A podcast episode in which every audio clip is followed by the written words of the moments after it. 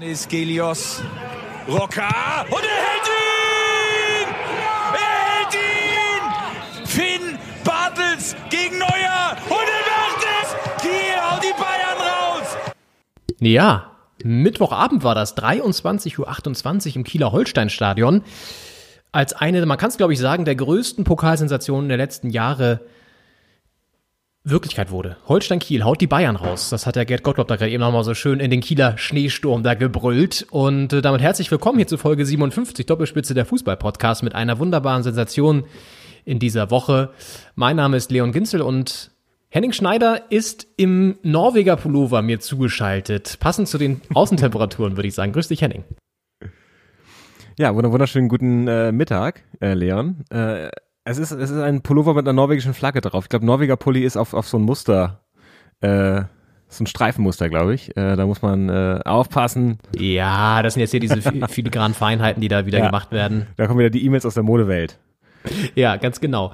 Also, aber er ist warm. Er ist warm und äh, das passt sehr gut zu den, äh, ich würde sagen, leicht unter Null oder bei Null befindlichen Temperaturen da draußen. Es ist äh, mordskalt. Naja gut, und wir müssen äh, kein Fußball spielen. Ja, die Spieler unter der Woche in Kiel haben Fußball gespielt, sehr sehr lange bis halb zwölf haben wir gehört. Und das sind natürlich ja. die Spiele, weshalb wir Fußball lieben. Ja, ähm, Pokalsensation ja. und natürlich werden wir auf das Spiel heute auch noch mal schauen. Eher am Ende der Sendung. Ähm, wir haben uns heute einige schöne Sachen zurechtgelegt. Unter anderem beantworten wir drei Fragen. Also wieso funktioniert der Videobeweis eigentlich immer noch nicht? Dann was muss den Hertha-Fans aktuell jetzt richtig Sorgen machen und warum gewinnt Bremen eigentlich plötzlich Heimspiele? Ja, 2 zu 0 gegen Augsburg, wie kann das sein?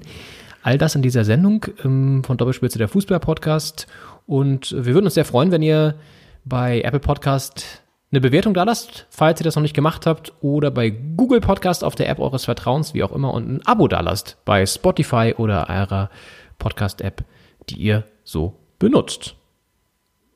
Und dann würde ich sagen, Henning, ähm, wir gehen rein in die Sendung und drücken das Intro einfach ab und dann widmen wir uns dem 16. Bundesligaspieltag mit einigen, ja, durchaus brisanten Themen.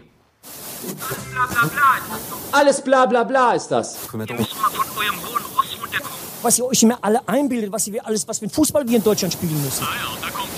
Der Wechsel hatte sich abgezeichnet und er bringt zwei frische Leute, den Routiniersichter Ginzel und Neuzugang Schneider. Tippelt schon an der Seitenlinie, greift sich nochmal in die lange Mähne. Die beiden als Doppelspitze, ja, das passt. Slider! Slider! Ja! Fünf Sekunden auf dem Platz! Fünf Sekunden! Doppelspitze, der Fußball-Podcast. Das Original empfängt euch zur 57. Folge und wir starten in den 16. Bundesligaspieltag mit einem Aufregerthema, denn gestern Abend Stuttgart-Gladbach 2-2 Ausgleich in allerletzter Sekunde, muss man sagen, für den VfB in der 97. Minute nach einem umstrittenen Elfmeter-Pfiff. Es stand also 2-1 für Gladbach und es sah eigentlich schon so aus, als würden die Fohlen da einen Dreier wieder mitnehmen, nachdem sie ja schon die Bayern letzte Woche geschlagen hatten. Und ähm, ja, dann ging es aber alles ein bisschen anders, denn äh, es wurde plötzlich ein Elfmeter gepfiffen für Stuttgart, nachdem Kalajdzic im äh, Strafraum, ja, die einen würden sagen gefault, die anderen würden sagen gestolpert ist. Äh, und einer, der das Ganze, ich sag mal, aus Gladbacher Sicht natürlich eher als Stolperer bezeichnen würde, der hat sich danach, und da hören wir mal kurz rein zum Auftakt, am Sky-Mikrofon, ja, durchaus aufgeregt. Jonas Hoffmann war, Hofmann war nach dem Spiel richtig, richtig sauer. Wir hören mal rein. Gladbach-Spieler Jonas Hofmann. In der heutigen Zeit ist ja so, dass äh, die Spieler kaum noch ihre Meinung sagen dürfen. Wenn ich sie jetzt äh, breit, äh, wenn ich sie jetzt äh, kundtun würde, dann würde wahrscheinlich Rest der Saison gesperrt werden, weil das, also das ist eine absolute Frechheit, äh, ganz klar. Ich weiß nicht, was man da denkt. Äh, ich weiß nicht, für was wir einen Videoschiri haben. Das heißt, bei klaren Fehlentscheidungen, der, der Stürmer läuft einfach nur rückwärts. Der Brell Embolo wird 50 Mal im Spiel so gefault. Und wir kriegen kein einziges Foul. Und in der 94. Minute pfeift dieser Schiedsrichter ein Foul. So was habe ich noch nie erlebt. Der Videoschiedsrichter ist echt... Ich weiß nicht, für was wir den haben. Das ist Wahnsinn, echt. Es ist nur eine absolute Frechheit. Es, es gab, das Spiel wurde heute entschieden durch jemanden, oder durch zwei, drei Personen. Das ist einfach so. Das wissen sie hoffentlich selber. Und äh, ja, mehr, ich sage jetzt nicht mehr, sonst, sonst wird es mir echt zu viel. Ja, das Spiel war ja unentschieden am Ende, aber es ist trotzdem entschieden worden, sagt Jonas Hofmann. Äh, Finde ich ein spannendes Detail. Ja, Videobeweis ist ein, ist ein wahnsinnig schwieriges Thema. Der ist jetzt ja, wie viele Jahre haben wir den jetzt? Vier? Drei? Fünf? Tja, wie lange haben wir den? Naja, also es ist schon wieder echt ein paar Jahre ins Land gezogen, aber äh, also so, vor allen Dingen so viele Jahre, dass man eigentlich denken würde, das Ding könnte jetzt auch mal gut funktionieren. Aber er ist ja immer noch nicht Ja. so. Also keine Ahnung, ich weiß nicht, wie hast du die Szene gestern gesehen? Hast du ja auch nochmal dir das angeguckt? War das für dich ein Foul? Ich habe es geguckt gestern Abend und ich fand's äh, schwierig, äh, weil er hält ihn natürlich ziemlich fest mit den Armen, ähm, ein bisschen als wenn er hinter ihm auf dem, auf dem Motorrad sitzen würde und sich festhalten würde an ihm. Ähm, Im Strafraum, es ist mindestens ungeschickt. Äh, die Frage ist, fällt er, weil er gehalten wurde oder fällt er, weil er über den Fuß stolpert unten? Ähm, es ist schwierig und ich, ich finde das Schwierigste ist dieser Begriff äh, des, der, der klaren Fehlentscheidung. Also wann greift er ein, wann greift er nicht ein und ähm, also ich glaube, dass viel von der Unzufriedenheit der Spieler und Verantwortlichen mit dem Videobeweis auch daher rührt, dass es noch nicht diese Eindeutigkeit sich noch nicht eingestellt hat. Ich glaube, im, im American Football zum Beispiel ist viel eindeutiger, wann sich nochmal eine Szene angeguckt wird, wann der Schiedsrichter eingreift und deswegen äh, f- ficht da auch niemand fechtet? Nee, ficht. Jemand ficht etwas an, oder? Deswegen wird er nicht angefochten, was die Schiedsrichter Ja. sagen. Ich dachte mal, es wäre eine Baum, eine Baumart, die Fichte.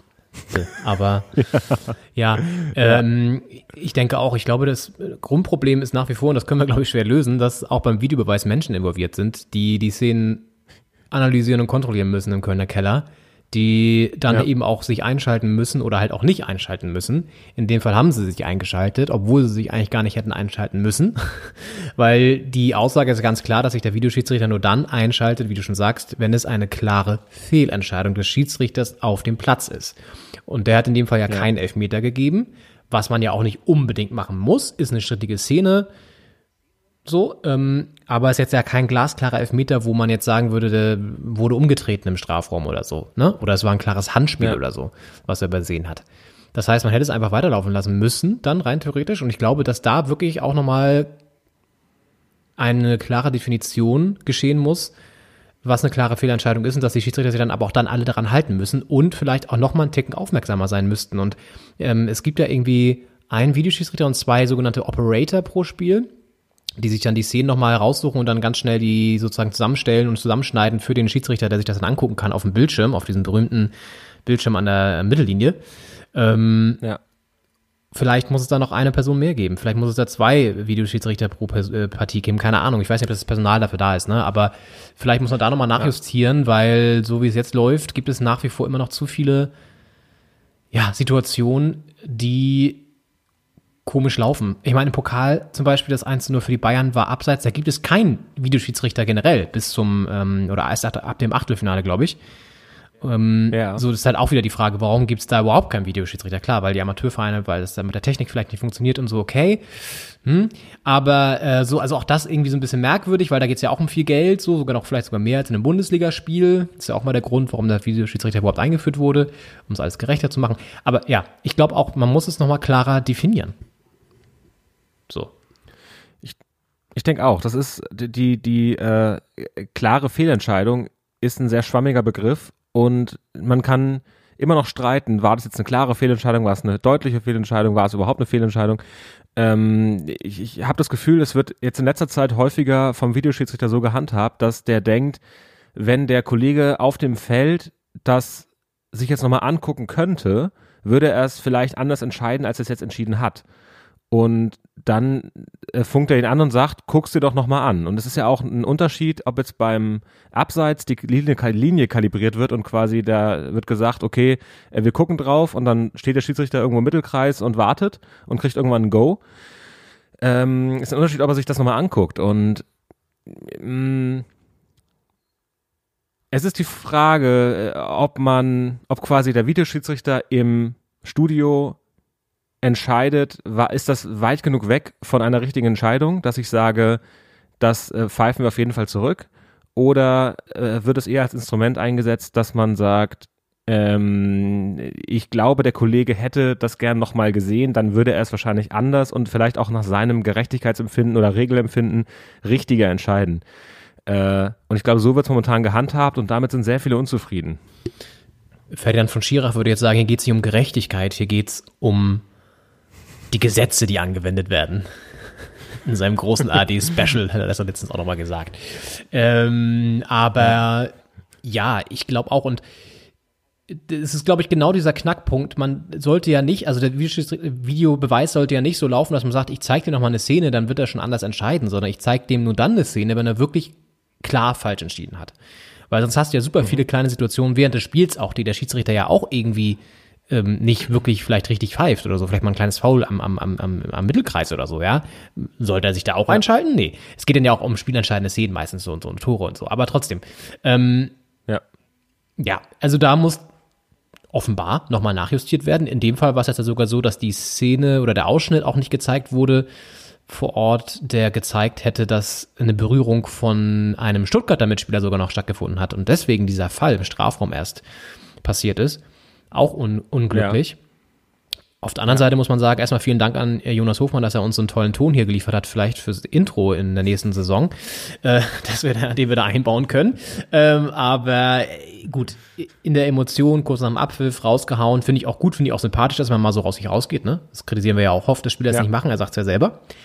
Aber auf der anderen Seite muss man sagen, Gladbach hatte in dieser Saison auch sehr viel Glück schon gehabt. Stichwort Champions League weitergekommen, wo man sich da teilweise jetzt am Ende auch nicht mit Ruhm bekleckert hat. So, ne? Klar, auch da teilweise Unglück und so, ja, aber ähm, auch da das Glück auf der Seite gehabt am Ende. In der Liga auch ein paar Situationen, Spiele gehabt, wo sie glücklich waren, dass sie nicht verloren haben oder das Tor gegeben wurde und so. Also es gleicht sich alles wahrscheinlich zu 95 Prozent am Ende der Saison auch wieder aus. Ja, das kommt ja auch noch dazu. Ja. Und es ist ja gerade in so äh, Ligaspielen jetzt auch nicht jede Situation so entscheidend. Also wenn jetzt das äh, Pokalfinale oder ein K.O.-Spiel in, in, in der, äh, weiß nicht, in einem, in einem Wettbewerb äh, verpfiffen wird, dann bist du halt komplett raus und ist der ganze Wettbewerb gelaufen, aufgrund einer Situation vielleicht. Aber gerade in der Saison mit 34 Spieltagen kann sich das ja, hat das ja auch Potenzial und Chance, sich, sich auszugleichen und da hat jeder mal Glück und jeder mal Pech. Es ist ja auch die Frage, möchte man den Schiedsrichter auf dem Feld quasi nach und nach ersetzen durch einen, der im, im Raum sitzt? Also irgendwann, wenn man das hochrechnen würde, den Videoschiedsrichter, dann hätte man den Kollegen auf dem Platz ja nur noch als äh, Übermittler der Entscheidung aus dem, aus dem äh, Kölner Studio. Und man, man will ja dem, äh, die, die Autorität des Schiedsrichters auf dem Feld jetzt auch nicht komplett wegnehmen. Und wenn man jetzt dem nur noch äh, quasi äh, Entscheidungen, die man am Videobildschirm getroffen hat, äh, übermittelt und der nur noch auf dem Platz dafür da ist, äh, um den Spielern das mitzuteilen, was da am, am Bildschirm entschieden wurde, dann äh, braucht das irgendwann noch kein Schiedsrichter mehr zu sein. Dann ist das am besten ein Kommunikationsexperte, der, äh, der optimiert ist darauf, wie man das den Spielern mitteilt. Ähm, weil das dann keiner mehr sein muss, der die, die, die Regeln kennt und, und die Entscheidungen äh, eigenständig herbeiführt. Und wenn man diese Figur, die Autoritätsfigur Schiedsrichter auf dem Platz erhalten möchte, dann muss man ihm auch die Freiheit zugestehen, hier und da mal falsch zu liegen. Und das natürlich idealerweise nicht in äh, entscheidenden Situationen, aber man kommt ja auch ganz schnell dahin, dass man zum Beispiel einen falsch gegebenen Einwurf, eine, eine zu Unrecht gegebene Ecke, eine gelbe Karte, alles Situationen sind, die nicht äh, korrigiert und zurückgerufen werden. Ähm, alles Situationen, aus denen auch Tore entstehen können. Also äh, der Dortmund am letzten Spieltag ein Tor nach einem Einwurf äh, indirekt und das war jetzt kein, das war ein richtiger Einwurf, aber ich meine, aus einem Einwurf kann ein, ein Tor entstehen, aus einer Ecke sowieso. Äh, und eine zweite gelbe Karte ist auch gelb-rot. Und wenn die zu Unrecht gegeben ist, dann äh, greift auch keiner ein. Also es gibt immer noch genügend Grauzonen und Freiräume, in denen der Videoschiedsrichter, bisher gar nicht äh, zum Zug kommt. Und die, die Frage ist, äh, wie viel Autorität will man dem Feldschiedsrichter lassen? Ja, genau. Und ich denke, man sollte ihm noch ausreichend Autorität lassen, weil sonst äh, läuft man eben Gefahr, dass das in, in einen ja, schwierig zu bemessenen Entscheidungsraum verlagert wird. Und das sollte nicht passieren. Ja, ich würde sagen, ähm, der, der, der zweite das zweite Spiel, an dem man jetzt auch argumentieren kann, dass der Videobeweis immer noch nicht funktioniert, war gestern ja auch noch Hoffenheim Bielefeld. Da gab es auch in der Schlussphase für Bielefeld ähm, ähm, keinen Elfmeter, obwohl Schiplock relativ, ich würde sagen, deutlich gefoult wurde. Also da gab es einen ganz klaren Kontakt und da hat der Videoschiedsrichter sich zum Beispiel nicht eingeschaltet.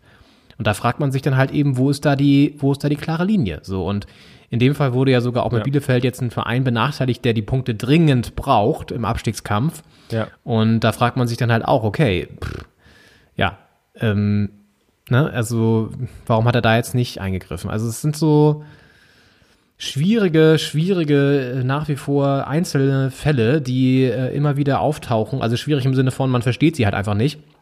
Und das macht, das Ja. untergräbt ja eben auch die, die ähm, Berechtigung und die, die ja, ähm, Akzeptanz des Videobeweises e- extrem, ne? Also hört man jetzt aber Hofmann auch, der ja, Ja. auch nochmal sagt, warum haben wir den eigentlich, ne? Und äh, ja, die Stimmen mehren sich ja und trotzdem werden wir ihn wahrscheinlich auch nicht mehr los. So, da so realistisch muss man da auch sein. Also das wird ja auch jetzt nicht sein, dass die DFL dann plötzlich sagt, nö, das war's jetzt auch, den schaffen wir wieder ab, so, weil Ja. Ich denke, wir- wir müssen uns davon verabschieden, von dem Gedanken, dass der Videobeweis äh, absolute Gerechtigkeit herstellt. Und auch unter dem Videobeweis wird es immer wieder Situationen geben, die nicht regelkonform entschieden werden.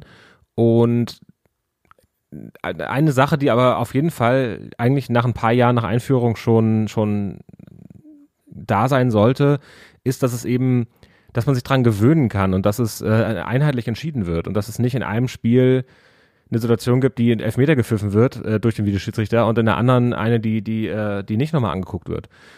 Und auch wenn es nur ums nochmal angucken geht, ähm, also man weiß ja in der Regel schon, wenn, wenn der Schiedsrichter zu dem Bildschirm geht an der, an der Mittellinie, dann weiß man ja, ahnt man, dass der anders entscheiden wird, als er erstmal entschieden hat.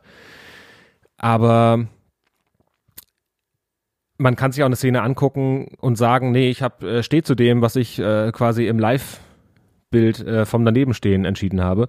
Ähm, aber es, es darf halt nicht so sein, dass man an einem Spieltag zwei Spiele hat und in einer, in einem Spiel wird was entschieden oder der Videoschiedsrichter, greift ein, im einen Spiel, im anderen nicht. Dann denkt man, dann kann man sich wirklich fragen, wofür haben wir ihn, wenn, wenn da keine, keine einheitliche Vorgehensweise erkennbar ist. Ja, und auf der anderen Seite gibt es dann immer wieder diese, diese auch ewig langen Entscheidungsprozesse, gerade so bei Abseitsentscheidungen, wo dann irgendwie noch ein Tor sich gefühlt drei Minuten angeguckt wird und dann sehen sie, oh, Ja. da war aber wirklich ein 0,05 Millimeter breites Stück des Knies im Abseits, also müssen wir das Tor ab, äh, ab, aberkennen. Und das ist irgendwie auch lächerlich, finde Ja. ich. Also wenn du schon so haargenau dann immer das entscheiden musst, dann lass es zum Beispiel weiterlaufen, keine Ahnung. Also klar ist dann die Frage, ab wo lässt man es nicht mehr weiterlaufen, ist mir schon klar. Aber es gab jetzt so oft Situationen, wo dann echt irgendwie, keine Ahnung, ein ein, ein Stollen äh, irgendwie den Ausschlag gegeben hat äh, oder der Stofffetzen, so gefühlt. Ja. Und das ist dann auch irgendwie schwierig. Also, naja. Ja, ich würde sagen, Ja. wir werden es heute auch nicht in, äh, lösen können, dieses Problem, aber wir behalten es natürlich weiterhin im Auge. Und wir sind jetzt hier in dieses Thema so ein bisschen reingeschlittert direkt nach dem Intro. Henning, ich habe noch gar nicht, gar nicht gefragt, wie es dir überhaupt geht. Wie geht es dir denn? Wie, was macht die Kunst? Wie kommst du in diesen verrückten Zeiten nach wie vor zurecht? Ach, ach es, geht, es geht ganz gut. Äh, es ist eisekalt. Ich, ich finde es enorm, wie äh, ich mit dem Fahrrad nach Hause fahre und äh, wirklich ein ge- gefrorenes Gesicht vorfinde zu Hause und das erstmal wieder die äh, Gesichtsmuskulatur äh, daran gewöhnen muss, dass sie beweglich ist. Äh, es ist schon, ich finde es sehr kalt gerade. Also ich glaube, es ist noch mal ein bisschen kälter geworden als in den letzten Wochen. Und äh, es ist wirklich winterlich. Zwar kein Schnee, aber trotzdem trotzdem eisiger Winter. Ich finde das auch ganz schön, weil die Luft so klar ist und, äh, und man so frei atmen kann, aber es ist auch wahnsinnig kalt. Aber ich komme ganz gut durch und äh, die Bundesliga hält dann ja auch auf Trab. Die Ne? Bundesliga hält dann auf Trab, der Wintersport hält dann auf Trab. Ich habe gestern ein bisschen Biathlon geguckt, mit den Biathlon-Frauen ein bisschen mitgefiebert. Äh, war äh, überrascht, dass äh, Kati Wilhelm, kennst du die noch, alte Biathlon-Königin, ähm, jetzt Expertin von der ARD und die hat immer einen richtig, also ja, ich würde sagen, mutigen Look. Ähm, hat äh, so, so rot gefärbte Haare, dann hatte sie gestern irgendwie so einen sehr auffälligen Pullover auch. Also es war, äh, war wirklich erfrischend. Also die ist, ich mag die ja, äh, aber der, der Look war wirklich ja, grenzwertig auf jeden Fall. Ähm, also heißt, ich vertreibe mir auch so ein bisschen die Zeit mit Wintersport und jetzt gestern mit, ähm, mit äh, Bundesliga. Ich habe gerade nochmal geguckt, so kalt ist es gar nicht, Henning. Also äh, 0 Grad, nächste Woche werden es auch wieder teilweise 7 oder 9 Grad. Also vielleicht ist das auch Jammern auf hohem Niveau. Okay. Aber der Wind macht es natürlich auch immer ein bisschen kälter, das ist, das ist völlig klar. Ja, die gefühlte Temperatur. Ja, ist, ist natürlich. Ich war jetzt äh, unter der Woche auch das erste Mal seit, weiß ich nicht, Ewigkeiten ähm, mit den öffentlichen Verkehrsmitteln in Berlin unterwegs. Und das war jetzt so mein Erlebnis der Woche. Ich musste zu einem Termin, anders ging's nicht, ähm, um eine Reportage zu machen in Charlottenburg. Und ich war wirklich erstaunt und ich fand es auch ein bisschen erschreckend, wie viele Leute noch S-Bahn fahren und auch U-Bahn. Also ich bin dann äh, mit der S3 durchgefahren bis Charlottenburg und dann umgestiegen in die U7. Und Ja. S-Bahn ging noch, da hat man schon gemerkt, dass doch schon auch weniger Leute da waren, aber in der U7 war der Waggon zum Beispiel komplett voll. Und da standen auch Leute so, ne? Ich musste dann auch stehen. Und da habe ich mir gedacht, wo, Ja. wo wollen die denn alle hin? Also, keine Ahnung, ich meine, ähm, wie gesagt, ich nutze die Bahn einmal alle vier Wochen gerade, so ungefähr. Ja. Und die, die jetzt damit fahren, müssen ja dann zwangsläufig zur Arbeit fahren und zurück, weil an, woanders können sie ja quasi gar nicht hinfahren. Es gibt ja gerade nichts anderes. Wo sollen Ja. sie sonst hinfahren? So. Ja. ja. Also das fand ich schon echt erschreckend und ähm, auch so hat mich dann irgendwie so ein bisschen, man fühlt sich dann ja echt unwohl auch so, obwohl man eine Maske trägt und alles. Ich mag das dann immer nicht so gerne. Ja.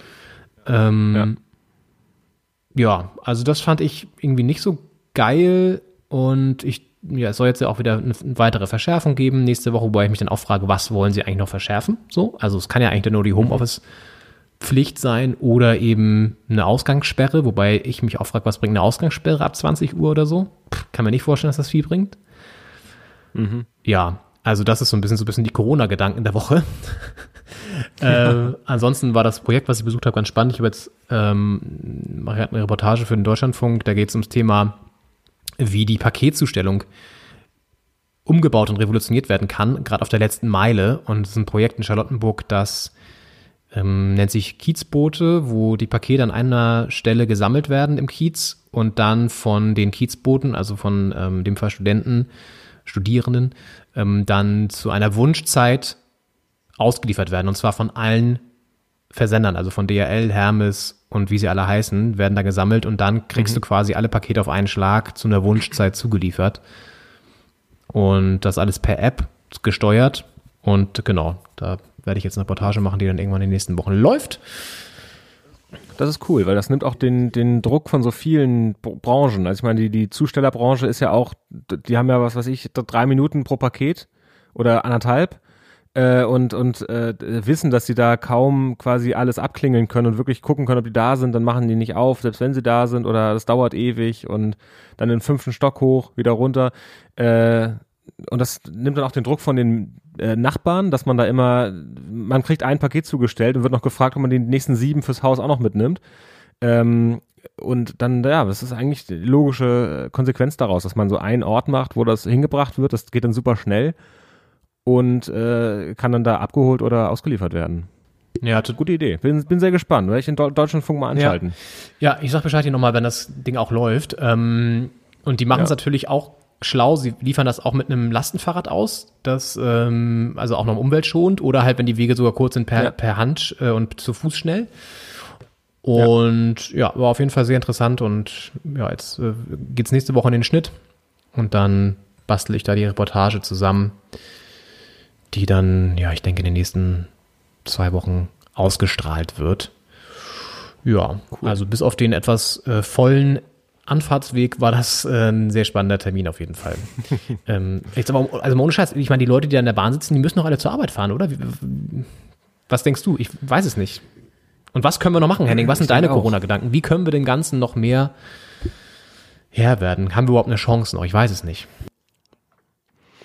Ich glaube, dass äh, das Homeoffice flächendeckend ähm, wie im ersten Lockdown ein wichtiger Schlüssel ist. Äh, Ich habe so eine Grafik gelesen, ich glaube vom Katapult-Magazin war die, ähm, wie viel, also wie der erste Lockdown sich unterscheidet vom zweiten. Und im ersten Lockdown waren also deutlich fast doppelt so viele Arbeitnehmer in, im Homeoffice. Und das war für mich auch der einschneidendste Feeling-Moment im ersten Lockdown, dass wirklich kein Berufsverkehr mehr da war. Dass man, also ich wohne ja an der Frankfurter Allee in der Nähe und die ist äh, morgens in die Stadt rein äh, Stau und abends aus der Stadt raus Stau. Und es war einfach kein Stau mehr. Da äh, sind, da konntest du drüber laufen, ohne zu gucken, ähm, weil die Gefahr, dass sich ein Auto trifft, einfach sehr gering war. Und ich finde das, wie leer diese Stadt plötzlich zu Stoßzeiten war, zu, zur, zur Berufs-Rush-Hour, das war für mich eigentlich der einschneidendste Erlebnismoment, dass wir jetzt gerade die, die Welt runterfahren. Und das hat weniger damit zu tun, dass der Einzelhandel geschlossen ist und die Restaurants nur noch äh, zum Abholen äh, kochen dürfen, sondern diese Sache. Und ich glaube, dass das nimmt enorm viel Bewegung aus der Stadt und das ist auch nicht nur, also auf der einen Seite sind weniger Leute unterwegs, die sich äh, anstecken können auf dem Weg zur Arbeit. Auf der anderen Seite empfindet man, glaube ich, aber auch den Lockdown viel mehr. Und ich glaube, dass das hilft einem auch zu realisieren, dass man gerade vielleicht jede Handlung, die man vorhat, nochmal überdenken sollte. Ist die gerade wirklich angesagt oder nicht? Mhm, ja, total. Also es, gab eine Studie vom Hans-Böckler-Institut und genau die hat es auch gesagt, ich glaube am Anfang, im ersten Lockdown waren irgendwie 32 Prozent der Leute im Homeoffice und jetzt nur noch 14 Prozent, irgendwie so. Nagelt mich nicht fest, aber ja. deutlich weniger auf jeden Fall. Und ja. ja, da ist schon die Frage, kann man da noch ein bisschen mehr machen und ja, und ich, ich finde auch, also rein für mich der, der erste Lockdown, da konnte ich, glaube ich, für alle Bundesländer, für, für jeden Landkreis in Deutschland wusste ich zu jedem Zeitpunkt, was ist gerade erlaubt und was nicht. Ich bin da wirklich, ich habe am Ticker gehangen, äh, immer wenn irgendein Bürgermeister gesagt hat, bei uns ist jetzt hier im Ort äh, bis 21 Uhr die und die Regel und danach die und die, äh, hatte ich das drauf. Äh, und mittlerweile, ich weiß nicht mehr, mehr, was hier bei mir in Friedrichshain gilt. Also ich äh, also ungefähr, äh, aber ob jetzt eine Ausgangssperre ist oder eine ähm, was weiß ich, also ich äh, bin viel weniger dahinter, welche Regelungen erlassen werden und welche nicht. Also ja. es war ja auch im ersten Lockdown, galt ja in Berlin, glaube ich, zuerst die Maskenpflicht nur in Supermärkten und, oder nur im, in der U-Bahn. Ich glaube, im, in der Bahn galt sie, im Supermarkt noch nicht, obwohl in anderen Bundesländern das schon in, in beidem war und es kam dann ja auch. Ähm, also ich bin viel, also es ist eine Lockdown-Müdigkeit, glaube ich, die man hat. Ja. Also nimm das ganz anders ja. wahr als im ersten. Und da, da müssen wir, glaube ich, wieder ein bisschen raus, wieder in die, in die Lockdown-Wachheit.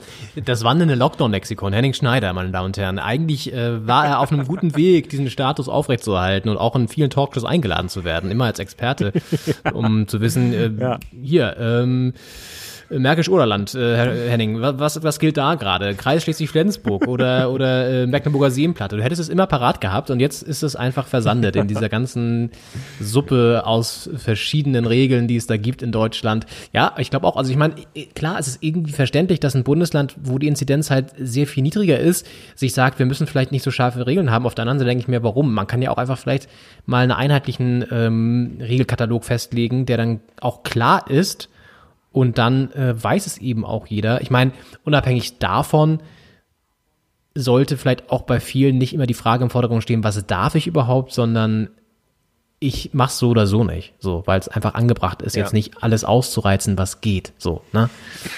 Ist ja auch immer die Frage. Also man sollte jetzt auch nicht nachlesen, so, ich darf mich also noch mit einem Haushalt treffen, ne? Das sind plus drei, das heißt, okay, sechs Leute könnte ich noch treffen, so, das ist ja auch bescheuert. ja, ähm, ja, dass man draußen noch rumläuft und guckt, wen, wen kann man noch reinholen ja, in die genau. Wohnung, weil wir haben noch einen frei. Oh Gott, ey, ja, und ähm, dabei reden wir noch nicht mal darüber, dass die Mutation wahrscheinlich auch schon angekommen ist hier oder ist ja schon angekommen, aber sich vielleicht ja auch schon heimisch und leise verbreitet hat hier. Aber ich war ja. diese Woche auch so ein bisschen Corona-müde irgendwann. Ich habe dann auch ein paar Mal das Heute-Journal geguckt. Das mache ich immer in so Phasen, wo ich dann echt so ein Nachrichtenbedürfnis auch habe. Ähm, und da ging es dann auch nur darum, auch super negativ natürlich die ganze Zeit. Dann irgendwie auch danach immer noch eine Talkshow hinten angeschaltet, Margot Illner noch zum Thema, wo äh, Karl Lauterbach dann wieder aufgetreten ist und noch mal was gesagt hat und so. Und es ging eigentlich immer nur darum, dass die Mutation kommt, dass es alles noch viel schlimmer wird. Und äh, es sei denn, wir machen jetzt noch was, aber was wir genau machen können, weiß eigentlich auch keiner. So, also das war super mhm. deprimierend. Und dann habe ich irgendwann gesagt, komm, ja. ich habe auch keinen Bock mehr. Ich meine, das ist ja lass uns jetzt einfach das, was wir eh schon wissen, was wir machen können, machen. Das, jetzt müssen wir nur auf die Zähne beißen. Ja. Und ich meine, was, wie es halt auch nicht laufen kann und wo es halt auch schief geht aktuell, sieht man ja auch in Ägypten, Handball-WM, wo irgendwie ja. unfassbar viele Fälle auftauchen.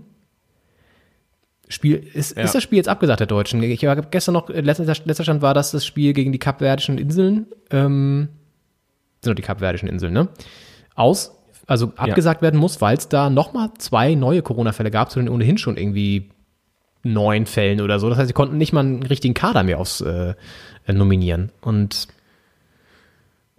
Ja, ich Wahnsinn. glaube, die die müssen bis zu einem bestimmten Zeitpunkt, glaube ich, zehn Spieler, zehn gesunde Spieler haben. Es ist ja, es stehen ja beim Handball, äh, können wir vielleicht im Fußball-Podcast nochmal sagen, es sind ja sechs Feldspieler und ein Torwart. Äh, sieben Leute also gleichzeitig auf dem Feld. Und wenn du zehn Spieler hast, dann hast du drei auf der Bank. Ähm, da ist vielleicht einer Torwart von, der jetzt nicht unbedingt ausgewechselt werden muss alle zehn Minuten, äh, was die, was die Puste angeht. Ähm, da hast du vielleicht noch zwei Ersatzspieler für die sechs Feldspieler. Das heißt, also das ist ein Wahnsinn, dass sie da fast eine Stunde durchspielen müssen. Äh, also mit zehn Spielern kann man eigentlich kein Turnier bestreiten. Ähm, aber ich glaube, das ist das Mindestmaß, was man mitbringen muss, um das Spiel antreten zu dürfen. Ich glaube, ich bin mir nicht sicher, ob es schon feststeht, dass es ausfällt. Äh, gemischte Stimmung, also gemischte Stimmen auch gewesen aus der deutschen Mannschaft. Ähm, ich glaube, äh, Gislason, der Nationaltrainer, hat gesagt, er würde es lieber spielen, als äh, spielfrei zu haben. Ähm, andere meinten, äh, aus gesundheitlicher Sicht würde ich es lieber nicht spielen. Ach, es war ja ohnehin im Vorfeld, äh, einige Spieler haben ja ihre Teilnahme abgesagt, dann gab es eine große Diskussion, ob man das darf oder ob man da für die Mannschaft stehen muss und äh, wenn das Turnier stattfindet, dann, dann, dann auch da teilnehmen muss. Äh, aber es ist, ist ja ohnehin für die Bundesliga, für die Handball-Bundesliga immer eine Sache, weil da jedes Jahr ein Turnier ist, äh, entweder EM oder WM im, im Januar. Ist quasi immer, äh, entscheidet sich auch die Meisterschaft nicht selten dadurch, wer wie viele gesunde und heile und nicht verletzte Spieler zurückbekommt in den Kader. Äh, und äh, das ist eigentlich, äh, eigentlich immer ein Ärgernis. Das findet auch zu oft statt. Und jetzt wegen Corona hätte man das nochmal dreimal ausfallen lassen können. Ach, es ist, ist ein, ein super ärgerliches Thema im Handball. Ja, und äh, es zeigt ja auch, dass solche Turniere, Stichwort Europameisterschaft, die ja auch in diesem Jahr irgendwann anstehen sollte, Fußball-Europameisterschaft, ähm, Olympia wird noch kommen, dass es extrem schwierig ist, wenn so viele Mannschaften äh, auf einen Haufen eben äh, antreten, dann dafür zu sorgen, dass es eben nicht zu einem flächendeckenden Ausbruch kommt. Ne? Also siehst du jetzt ja hier auch. Ich meine, vielleicht muss man da die Regeln nochmal überdenken oder das Hygienekonzept äh, anpassen dann bei den anderen Turnieren. Ähm, aber ich weiß nicht, ob das so einfach ist, ehrlich gesagt. Und das sollte einem auch nochmal zu denken geben. Ne? Ich meine, wir werden bis Sommer auch nicht alle geimpft haben, auch nicht die Fußballspieler werden alle plötzlich geimpft. Hoffe ich zumindest mal nicht, dass die irgendwie bevorzugt werden oder so. Ähm, das Ja. heißt, wir werden dann da auch weiterhin schauen müssen, dass wir Hygienekonzepte aufbauen und wenn man sieht, dass es bei der Handball-WM einfach auch nicht funktioniert. Ich habe es gerade nochmal nachgelesen, das Spiel ist tatsächlich abgesagt worden, wird dann ja 10 zu 0 für Deutschland gewertet. Ähm, und äh, ja, Ergebnisse, die normalerweise nur Bayern gegen Schalke erreicht, äh, meine Damen und Herren. Ähm, Stimmt, zum Saisonauftakt. genau. Aber äh, alles irgendwie total Wahnsinn. Und ähm, die Kap Verde wollen aber noch weiter äh, spielen auch. Jetzt sollen vier neue Spieler eingeflogen werden, die irgendwie in Lissabon die ganze Zeit gewartet haben, dass sie im Falle, dass es dazu kommen sollte, noch nachnominiert werden können. Jetzt sollen die aus Lissabon nach Kairo fliegen, da dann beim nächsten Spiel, vorausgesetzt sie sind nicht positiv, antreten und die Kap Verden noch irgendwie weiter im Turnier halten. Völlig absurd. Und diese zwei Spieler, die ja nochmal neu positiv getestet wurden, haben ja auch davor gespielt. Gegen Ungarn, glaube ich, oder Uruguay. Alles Ja. irgendwie verrückt und ja. Das ist ein Wahnsinn und es ist auch, wie schon gesagt, es geht nicht drum, was kann unter irgendwelchen Umständen doch irgendwie stattfinden. Wie können wir die Regeln so weit äh, ausdehnen, dass wir das noch äh, untergebracht kriegen, sondern ist es nötig, das stattfinden zu lassen? Und kann man vielleicht das nehmen als äh, eigenen Verzicht darauf, ähm, einen Einfluss zu haben und teilzuhaben an der Bekämpfung dieser, dieser Viruspandemie? Das sollte man sich eher fragen, als, als was ist irgendwie möglich. Und diese WM ist jetzt eher als irgendwie möglich da reingepusht worden. Das war ja im Tennis auch so. Es waren dann die US Open und kurz danach die French Open. Ähm, und da waren die Tennisspieler ja auch in so einer Bubble und hatten ein eigenes Hotel. Und das hat, glaube ich, in New York ganz gut geklappt, ähm, dass die wirklich abgeriegelt waren. Und dann gab es da, glaube ich, den äh, einen französischen Spieler, der, der äh, Corona-positiv getestet wurde, vorher der nicht mitmachen durfte. Ähm, und äh, dann in, bei den French Open in Paris ähm, äh, hat es ja schon nicht mehr so gut geklappt. Da waren angeblich dann auch andere Gäste im Hotel, wo die Spieler waren. Da hat, glaube ich, Zverev sich noch beschwert drüber, dass das so ist. War dann aber später selbst krank, hat es nicht gesagt und hat gespielt.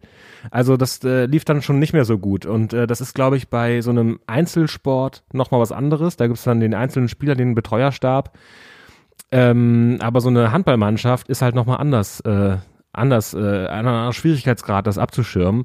Und anscheinend ist es in Kairo auch so, dass da im Hotel nicht nur die Sportler sind, sondern auch andere Gäste.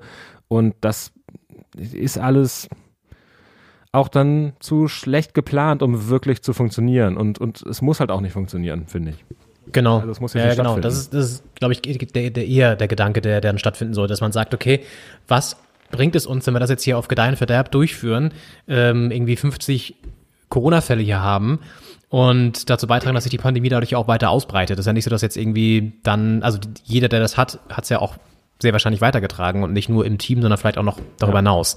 So und Ja. ähm, das ist halt wirklich dann ähm, ja einfach die Entscheidung zu sagen, wir machen es nicht. Ich meine, die EM ist letztes Jahr auch ausgefallen. So, also die Fußball-EM wurde verschoben. Ja. Warum kann man eine Handball-WM nicht verschieben? So, Fragezeichen. Ja. Ähm, ist alles ein bisschen merkwürdig. Auch beim Biathlon-Weltcup, sogar in Oberhof in Thüringen, gab es jetzt auch mehrere Fälle, weil auch da relativ viele Leute natürlich auf einem Haufen hängen. Und das zeigt ja auch, du kannst noch so streng es wahrscheinlich planen. Es klappt anscheinend ja eben nicht so. Und die Bundesliga hat es, glaube ich, auch bisher relativ viel Glück gehabt. So, also da gibt's ja auch immer wieder Fälle. Ist ja nicht so, dass da keine Fälle gibt, ne? Aber die könnten halt relativ schnell Ja. isoliert werden, weil da wirklich, glaube ich, noch enger getestet wird und noch penibler darauf geachtet wird offenbar und es noch kleiner gehalten wird, wer da überhaupt rein darf und so. Aber selbst da gibt's ja Fälle. Also, Ja. ja. Na gut. Wir schauen mal, wie das da weitergeht mit der Handball-WM. Kann ja auch sein, dass sie es dann irgendwann abbrechen, das Turnier, weil einfach keine Spieler mehr da sind. weil alle nach Hause müssen. Ja. Kann ja wirklich sein. Ja. Und nach Hause ist dann ja auch in die Vereine und dann äh, kommen Ja. die ganzen Nationalspieler zurück und dann verteilt sie das über Europa. Das ist das nächste Ding. Ich meine, was glaube ich da, das war als letztes noch wirklich nicht gemacht wurde, ist, dass die Spieler rechtzeitig isoliert wurden und zwei Wochen schon mal in Quarantäne gegangen sind und ähm, dann sozusagen regelmäßig getestet wurde, um auszuschließen, dass die überhaupt krank anreisen. So. Und dann wurde es vor Ort wahrscheinlich vermisst, in den Hotel eine klare Bubble zu schaffen. Es gab ja auch bei der NBA, das NBA, die NBA Finals wurden ja dann auch nochmal unter einem besonderen Konzept ausgetragen, aber da gab es halt ein krass strenges Konzept. Es wurde irgendwie in Disneyland dann gespielt und ähm, Wochen vorher schon irgendwie, dass die Spieler in Einzelquarantäne gegangen sind, dann das Team erst äh, in Quarantäne nochmal zusammen und so weiter und so fort, also mehrere Stufen. Ja. Und das wurde ja zum Beispiel bei der Handball-WM einfach gar nicht gemacht, so. Naja, gut. Ähm, Trink, passenderweise trinke ich hier aus einem Hampus Ah, sehr schön. Äh, Becher von der SG Flensburg. Ich würde gerade sagen, wer ihn nicht kennt, Hampus Wanne, ein legendärer Spieler äh, der SG Flensburg Handewitt, der sie damals ja auch zum Champions League Sieg, glaube ich, mit dem sieben Meter da äh, befördert hat. Oder irgendein, er hat auf jeden Fall irgendeinen wichtigen sieben Meter mal gemacht. Ja. Daran erinnere ich mich noch. Ja, ich, ich glaube im Halbfinale gegen Barcelona. Ja, das kann ich da jetzt nicht. Da hat, ich glaube, Karabatic äh, ganz lange bei Kiel gespielt, äh, natürlich äh, Flensburger direkter Konkurrent äh, und hat dann, glaube ich, verworfen und äh, dann hat Hampus Wanne den, äh, den letzten reingeworfen. Wahnsinnsmentalität. Auch eins der geilsten Handball-Matches. Also wer Bock auf Handball hat, das Spiel kann man bei YouTube auch sich angucken, weil ähm, bis dass die SG überhaupt in die Verlängerung gekommen ist, lag an einem Wahnsinnstor von Holger Glandorf, der da äh, irgendwie aus der eigenen Hälfte quasi rübergetrippelt ist und das Ding noch eingesammelt hat, oder? Das war doch das Spiel, wo er irgendwie in allerletzter Sekunde noch ausgeglichen hat und dann sind sie erst die Verlängerung gekommen. Ja, ich meine auch, ja. Ja, Wahnsinn Ja. damals. 2014. Ja. Wahnsinn, wirklich. Und damit äh, herzlich willkommen zu äh, 6.0, euer Handball-Podcast. Ähm, Nein, hier ist natürlich Doppelspitze der Fußball-Podcast und deswegen schwenken wir mal wieder zurück, thematisch in die Fußball-Bundesliga. Gucken uns an. Wir hatten eine kleine Handballpandemie hier Ja. im Podcast, aber die ist jetzt überwunden und Ja. jetzt geht's wieder um Fußball. Der 16. Spieltag stand, steht immer noch an. Richtig. Und da haben die Verfolger der Bayern, wir haben es schon Stuttgart-Gladbach angesprochen, gut, das sind jetzt nicht die direktesten Verfolger, aber Borussia Dortmund zum Beispiel ist ein direkter Verfolger. Leipzig ist ein Ja. direkter Verfolger.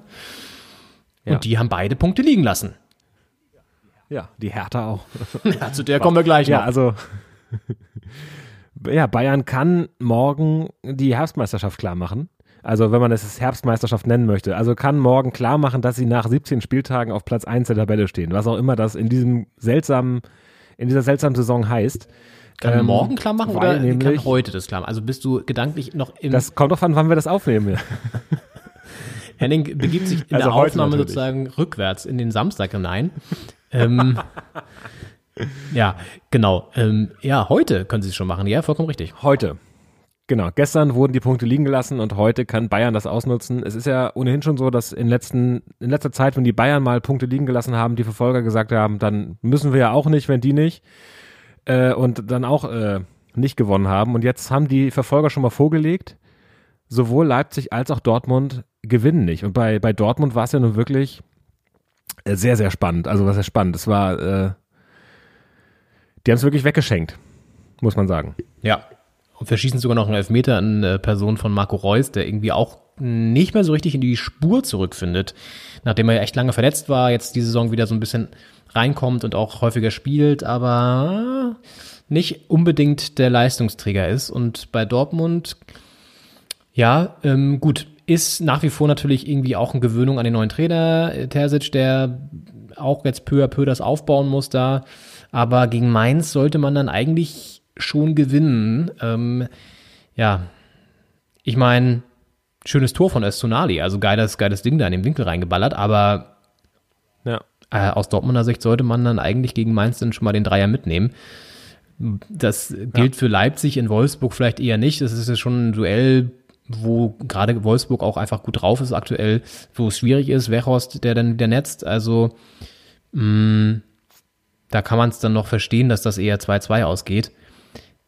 Aber ja gut, aber ich glaube, das ist auch so, ein, so, eine, so, ein, so, ein, so, ein, so eine Erkenntnis aus den letzten Wochen, dass man einfach nicht mehr klar sagen kann, weil es eben ein super enger Terminkalender ist und super viel Belastung ist, dass die Spitzenteams zum Beispiel auch jedes Spiel gewinnen. Ne?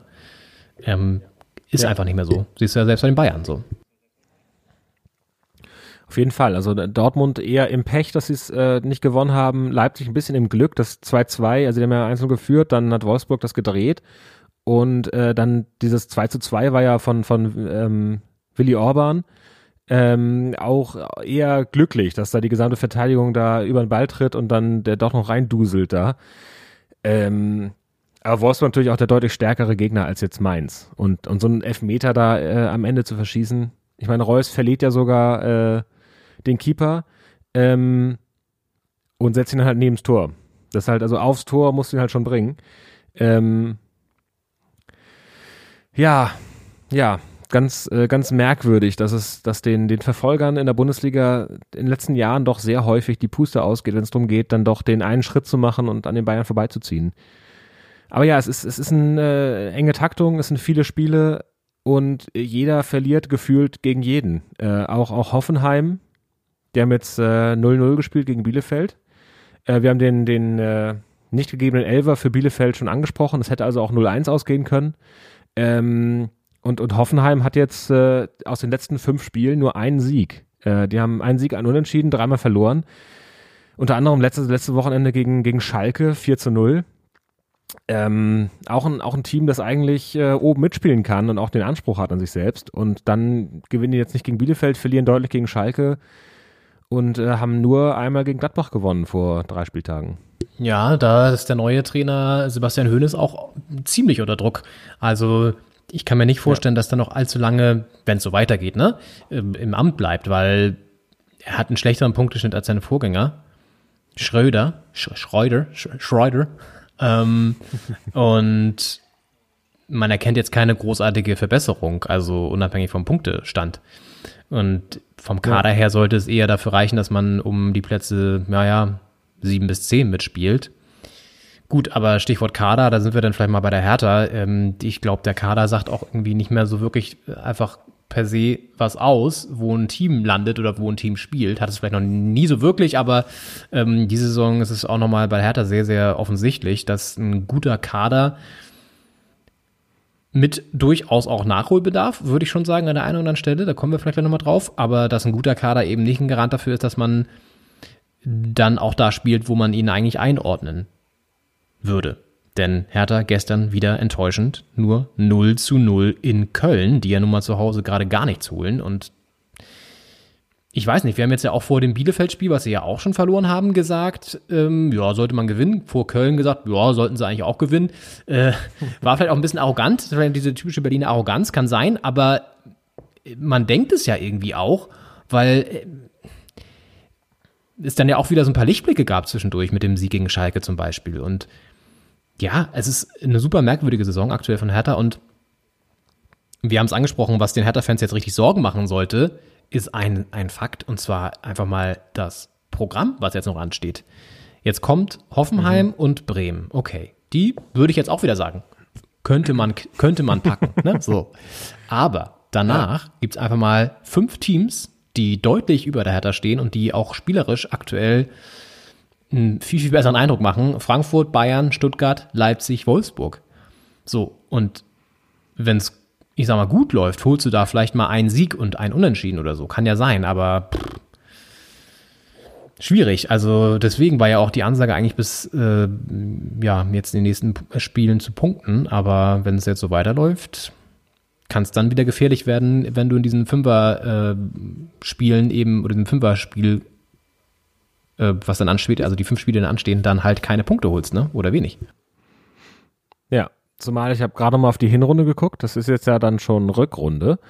Ähm, da hat Hertha dann auch äh, nur gegen Wolfsburg einen Punkt geholt aus diesen Spielen. Die haben gegen Frankfurt verloren, gegen die Bayern ja super knapp. Das war das Spiel, wo ein Gang Kam sein Bundesliga-Debüt-Tor geschossen hat zum zwischenzeitlichen 3 zu 3 gegen die Bayern. Ähm, das eigentlich eine, eine, eine märchenhafte Story gewesen wäre, äh, die dann äh, Robert Lewandowski kein, kein Gespür dafür hatte, für diese Story. Äh, und mit dem Elfmeter dann in der 1090. Minute da das 4-3 gemacht hat. Ähm, gegen Stuttgart verloren, wo man damals noch äh, schockiert war und dachte, es kann nicht sein, gegen den Aufsteiger keine Punkte. Äh, wo man noch nicht wusste, was, äh, wozu Stuttgart sich aufschwingen würde in der Saison. Ähm, und gegen, gegen Leipzig auch verloren, 2-1. Und dann ein ein 1-1 zu Hause gegen Wolfsburg war in dieser Fünfer-Spieleserie waren das die ersten Punkte nach dem Sieg am ersten Spieltag gegen Bremen damals.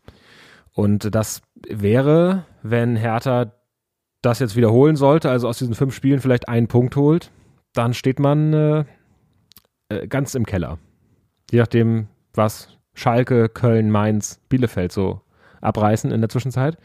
Aber dass man sich zum Beispiel gegen Köln jetzt äh, da keine Punkte, also einen Punkt geholt hat, aber kein, keine drei Punkte, die Köln nicht auf Abstand gehalten hat, auch davor schon Bielefeld nicht auf Abstand gehalten hat, das ist, sind gefährliche Anzeichen, dass es eher in Richtung Abstiegskampf geht. Ja, wir haben ja darüber gesprochen, wenn man jetzt diese Spiele gewinnen würde, dann guckt man wieder ein bisschen nach oben oder ist zumindest safe, hat so ein kleines Polster aufgebaut, so ein kleines Winterpolster, ne, wie es ja die fleißigen Eichhörnchen auch machen. Aber ähm, so wirst du halt eher zu ja einer Amsel, die die ganze Zeit noch weitersuchen muss nach nach Futter. Und ähm, ja. Ja. äh, hast du darauf Bock? Weiß ich nicht. Also ähm, Hoffenheim und Bremen, da müssen jetzt einfach muss mindestens ein Dreier her. Anders geht's nicht. Und es ist jetzt ja auch nicht so, dass super viele Spieler verletzt werden oder wären. Ich meine, klar, Cordoba war angeschlagen, ist jetzt erstmal wieder zurück. Dann ähm, Kunja war angeschlagen, okay, aber Ja. das kann es ja nicht sein, dass man dann irgendwie, weil solche Spieler ausfallen, plötzlich gar nicht mehr performt. So, das ist, das meine ich halt mit Kaderzusammenstellung auch. Es ist ein guter Kader, aber er hat halt auch Lücken. Ja. Und Ja. bis Ende Januar können diese Lücken noch aufgefüllt werden. Ich weiß nicht, ob ähm, Prezi da noch was machen möchte. Äh, ob er noch was machen kann auch. Ich glaube, der Markt ist auch schwierig. Wobei. Frankfurt holt ja wahrscheinlich auch Jovic zurück. Schalke holt Kolasinac und auch Huntela, by the way, wahrscheinlich. Ähm, äh, weiß ich nicht. Wen könnten wir da noch zurückholen, Henning? Außer, also Ibisevic jetzt vielleicht nicht, aber ein Pantelic vielleicht. Der hat uns doch immer gut Ja, getan. Oder ein genau. Voronin. Vielleicht sind das, Pante muss zurück. ja, Ja. Vielleicht legen die Spieler wieder zusammen. War das nicht Patrick Ebert damals, der auch meinte, er würde, er würde einen Teil von seinem Gehalt zahlen, wenn Pantelic zurückkommt? das kann Gab's gut so sein. Story? Das kann gut sein. Ich hätte ja auch Bock auf solche Leute wie Golko Katscha oder so. Das sind aber alles so äh, Helden der vergangenen Tage, die teilweise auch gar nicht mehr spielen. Ich glaube, Golko Katscha spielt teilweise gar nicht mehr.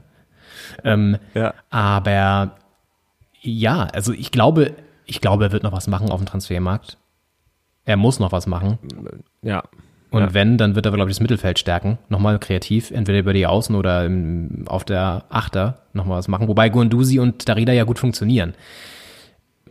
Ja, ja. Und äh, es gibt dann die guten Spiele, da funktioniert alles, da, da macht Guendouzi die Bude dann aus 17 Metern, ähm, da läuft es und dann fragt man sich, warum nicht immer so. Und das ist ja immer das Problem von, von Teams wie der Hertha mit einer fehlenden Konstanz, dass es nicht drum geht, jetzt da noch Qualität reinzubringen, sondern dazu, dafür, zu sorgen, dass die Qualität, die da ist, jede Woche da ist und nicht jede vierte oder dritte. Und dazwischen dann mal so Totalausfälle sind. Das die, die letzten fünf Spiele, äh, da hat Hertha äh, nur gegen Schalke gewonnen, dann unentschieden gegen, gegen Mainz und äh, Köln und verloren gegen Bielefeld und Freiburg. Und das ist einfach, da war nur einmal in fünf Spielen äh, die, die Leistung so da, dass man, äh, dass man das äh, äh, gewinnen konnte. Und das war dann gegen Schalke, die ja noch im Abwärtsstrudel waren. Ich wollte auch sagen, also der Sieg gegen Und, Schalke ist äh, jetzt, glaube ich, auch nicht so viel wert, leider. Das muss, muss man auch mal realistisch sehen. Auch wenn sie jetzt gegen Hoffenheim, die aber eben auch gerade schlecht sind, dann 4-0 gewonnen haben. Aber Schalke ist, glaube ich, gerade nicht so der Maßstab, sondern das sind halt solche Teams Ja. wie äh, Bielefeld zum Beispiel, wie Köln, die musst du halt schlagen. So ja. und Und Mainz, Ja. Ähm, wenn du das nicht machst, dann ja, wird's halt, wird's halt düster so und ich glaube, das haben wir ja auch schon oft gesagt, es ist nach wie vor das Problem, dass da kein Team konstant auf dem Platz steht, das auch gewinnen möchte und diesen unbedingten Siegeswillen hat und auch so zusammen geschweißt ist und sich zusammenrauft, das auch unbedingt zu wollen. So, das Gefühl habe ich nach wie vor eben nicht. Ja, gut. Ja, ist ja insgesamt auch ein Spieltag mit sehr vielen Unentschieden. Äh, haben ja nur Union und Bremen gewonnen. Der Rest bisher unentschieden gespielt. Heute kommen noch zwei Spiele. Äh, aber es sind fünf von sieben Spielen unentschieden geendet. Ist vielleicht auch dem, dem harten äh, Terminkalender und der harten Taktung äh, zu, zu, zuzuschreiben, dass die Teams, die, die den, die die Führung nicht über die äh, Zeit bringen, vielleicht. Also ich weiß, bei- Gladbach äh, extremes Pech mit dem Elfmeter, bei Dortmund extremes Pech mit dem Elfmeter, das sie nicht reingemacht haben. Ähm, aber ja, wahnsinnig viele Unentschieden. ist vielleicht auch so diese, weil jetzt ja die Hinrunde jetzt erst aufhört. Und normalerweise hört die ja kurz vor Weihnachten auf. Vielleicht ist es bei den Spielern so drin, dass sie in dieser, noch in dieser Weihnachtsstimmung sind, dass man so viel auch teilt. Ne? Auch mal so ein, wie, wie ähm, der Mantel, der geteilt wird von ähm, dem heiligen St. Martin, danke. So, also, ne, vielleicht ist das eher noch drin in den Köpfen vom, weil der, weil der, weil der, weil der Biorhythmus noch so eingestellt ist, ja. Der innere Kalender ist noch, noch so und äh, völlig außer Takt jetzt geraten und deswegen sind die alle so eine Unentschieden-Stimmung. Man weiß es nicht. Man weiß es nicht. Eine schöne Idee, dass das so eine St. Martineske äh, Punkteteilung jetzt stattgefunden hat. Ja, wo die Punkte nicht geteilt wurden, das war gestern überraschenderweise im Bremer Weserstadion. Meine Güte, hallo, was geht denn da ab? Bremen gewinnt plötzlich mal wieder 2 zu 0 gegen Augsburg. Ja. Und es gibt, Henning, ich weiß nicht, ob du es mitbekommen hast, es gibt einen Trick, den die Bremer angewandt haben. Und deswegen gewinnen sie nämlich auch plötzlich diese Heimspiele. Und Spielen sie im Auswärtstrikot. Was ist der Trick? so ähnlich. Du bist auf der richtigen Fährte. Nein, aber wirklich, Florian Kofeld hat vor dem Spiel gesagt, dass sie einige, Spiel, äh, einige Abläufe vor diesem Heimspiel nochmal geändert haben, weil sie haben ja super lange kein Heimspiel gewonnen. Ja. Was sie gemacht haben, ist, sie haben das Licht in der Kabine verändert. sie haben da ein neues Licht installiert. Frag mich nicht, ob das jetzt heller oder dunkler geworden ist. Dazu hat er nichts gesagt. Aber sie haben auf jeden Fall die Beleuchtung in der Kabine verändert, ähm, um so eine Art Auswärtsstimmung vielleicht zu generieren. Vielleicht ist es in den Auswärtskabinen immer sehr düster. damit man so eingeschläfert wird, keine Ahnung. Auf jeden Fall haben sie die Beleuchtung äh, in den äh, Katakomben des Bremer Weserstadions geändert und das scheint ja offenbar Wirkung gezeigt zu haben. Gewinnen hier 2 zu 0.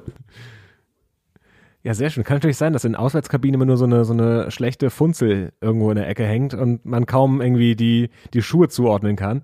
Ähm, und darauf hofft, dass das irgendwie eine Auswirkung hat auf den, auf den Gegner. Äh, und dass sie jetzt einfach zu gut ausgeleuchtet waren in ihrer Heimkabine.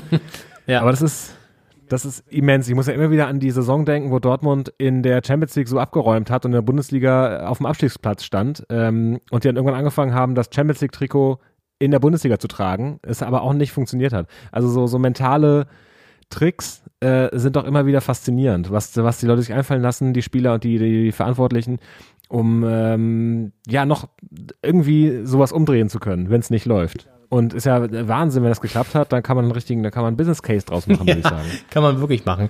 Äh, Stichwort äh, äh, Beleuchtung. Angeblich ist es ja auch so, dass zum Beispiel ähm, Erling Haaland eine extra Brille trägt zu Hause, die das Blaulicht rausfiltert. Äh, und ähm, deswegen wohl so fit ist. Das ist sein Geheimnis. Also vielleicht hängt das alles miteinander zusammen. Vielleicht ist der, hat der Haaland die Bremer jetzt beraten bei der Beleuchtung für die Kabine, sodass die jetzt noch mehr Power haben. Und ich fand das Bild so schön, was du meinst mit der, mit der Auswärtskabine, die sonst so eine Funzel hat. Vielleicht ist das so eine wirklich in so ganz vielen Stadien, sind alle Auswärtskabinen immer so, dass so auch so, so, so, so ein Flickern, flackerndes Licht immer, so eine einzelne, so eine Kellerleuchte, ja. wo dann auch so ein Spinnenweben noch drüber ist. Und ähm, es ja. riecht auch mal so nach alten Abfluss. Und äh, so drei Türen weiter ist dann so das, die Kabine des Heimteams, so alles super edel, ganz modern, schicke Holzbänke, schöne Lounge-Musik, so ein Duftstäbchen noch im, im, in der Ecke und äh, frische, ja. frisches Wasser überall, so Obst, Gemüse, ja. Ich, ich denke auch. Es ist wie in so einer, in so einer alten Schulturnhallen-Umkleide in der, in der Gästekabine, äh, wo man sich kaum traut, sich hinzusetzen und ein Handtuch draufzulegen. Und, ähm, und auch so die, die, die Neon-Leuchtstoffröhren, die sind so ganz flackernd und die, die machen auch so ein Surren. Es macht so ein komisches Geräusch die ganze Zeit, dass du denkst, höre nur ich das, hören die anderen das auch? Ist das ein Tinnitus oder äh, der Stress? Ja, ja, genau. Und die haben auch äh, wirklich diese, diese Turnhallen Luft abgefüllt und äh, leiten die sozusagen dann in so gewissen, in so kleinen Dosen. Die haben da sozusagen auch so, so, eine, so, so, so, so, so einen Raumduft aufgebaut, aber das ist halt der Raumduft Turnhalle. Und ja. äh, der, der müffelt dann da das ganze Ding voll. Man fragt sich ja, was machen die Hallenwerte, wenn kein Schulsport stattfindet wegen Corona, wenn die Schulen zu sind oder, oder alles andere außer Sport stattfinden kann. Genau das. Die haben da sich selbstständig gemacht, äh, Teilselbstständigkeit nebenberuflich und ähm, füllen mit großen Maschinen diesen, äh, diese Luft ab und verkaufen die. Das ist, äh, ja, also um die muss man sich keine Sorgen machen, glaube ich. Ich glaube auch nicht. Aber ich glaube, diesen Geruch kennt wirklich jeder. Das ist so einer der Gerüche, die wirklich jeder kennt. Das ist wirklich dieser Turnhallengeruch, dieses leicht müffelige nach so alten Gummiturnmatten auch riechende und ähm, Käsemauken und, und Schweiß und ja. Ach ja, sehr schön. Naja, gut. Ja, vielleicht ist es so. Wo wir schon beim Thema eklig ähm, und, und, und, und Ekel sind, ähm, da muss man leider auch das Spiel am Freitagabend mit einsortieren, auch wenn die Vorwürfe noch nicht ganz geklärt sind. Aber beim Spiel ja. Union gegen Leverkusen, das 1 zu 0 mit einem 1 zu 0 Sieg von Union endete, gab es ja. sehr ähm, ähm, offenbar einen ähm, sehr harten Vorfall, und zwar ein Rassismus-Eklat, wenn man so möchte, in Richtung äh, Amiri, der ähm, von einem Unionsspieler, Florian Hübner, ähm, beleidigt wurde, so zumindest die Aussage der Leverkusener, mit den Worten Scheiß Afghane, woraufhin Amiri was man verstehen kann, äh, ziemlich ausgeflippt ist auf dem Spielfeld, auch in der Kabine danach saß und ähm, gar nicht mehr sich beruhigen konnte. Es hat dann Tar, auch Leverkusener, nach dem Abpfiff am The Zone-Mikro zum ersten Mal so wirklich dann auch gesagt, worum es ging bei diesen Handgemengen, was man schon gesehen hat auf dem Spielfeld nach dem Abpfiff. Ähm, Entschuldigungen von ähm, Urs Fischer, von anderen Union-Offiziellen, wenn das so stattgefunden haben sollte, dann entschuldigt man sich dafür. Jetzt irgendwie mit ein, zwei Tagen Abstand äh, oder einen Tag Abstand gestern gab es dann irgendwie die Aussage von Union, dass dieser Vorwurf wohl doch nicht oder diese Aussage wohl doch nicht so gefallen sein soll. Ja, gut. Also ich glaube, Amiri hat sich jetzt nicht ausgedacht. Ähm, und dazu kommt, das hat die ARD gestern noch gezeigt in ihrer Zusammenfassung, dass es auf dem Spielfeld auch eine Aussage gab von einem Unionsspieler ähm, nach einem Foul, wo ein Leverkusener zu Boden gegangen ist. Äh, komm, steh auf, wir sind hier in Deutschland. Und ja, da fragt man sich dann schon, sowas sagst du ja auch nicht einfach so, wenn du nicht irgendwie ja, in eine Richtung gehen möchtest mit deiner Aussage, mit deinen Gedanken äh, gut, ähm, die klar in solche, solche rassistische, ähm, rechtsgerichtete Denke geht, ne? Also, ja. Deswegen leider ein dunkler Schatten über diesem Spiel. Ja, und das ist nicht nur der Sieg von Union. Ja, also es ist ähm, natürlich alles noch nicht äh, ganz einwandfrei geklärt, was da jetzt wer zu wem genau gesagt hat, aber es sind Dinge, die immer wieder über den Fußball kreisen, die häufig mit äh, dem FC Schalke in Verbindung standen, in, in Jugendspielen ähm, gegen Mukoko und aber auch äh, im DFB-Pokal damals gegen Toruna Riga von der Hertha. Ähm, und die immer wieder vorkommen und man weiß ja, dass die die Fanszene insgesamt ähm, auch äh, rechtsgesinnte Menschen beinhaltet. Ähm, es ist bisher seltener auf dem Spielfeld gewesen, habe ich das Gefühl. Das sind ja auch alles Kollegen, die kennen sich alle lange und dass das da ähm, vorkommt und äh, zugerufen wird, es ist ja eher, dass da irgendwie, weiß nicht, äh, B- Bananenschalen äh, aus den Rängen fliegen oder irgendwelche Affenlaute gemacht werden ähm, oder irgendwelche Banner aufgehängt. Äh, da- das kam oft vor. Ich, was, ich habe das Gefühl, dass es seltener auf dem Platz stattgefunden hat. Das ist, finde ich, eine eine neue Qualität des Ganzen. Ähm, Mhm, Ja, wobei man sagen muss, also Banner und, und Bananenschalen sind ja zum Glück auch jetzt ein Relikt der wirklich, äh, weiß ich nicht, der 90er oder so oder der Nullerjahre.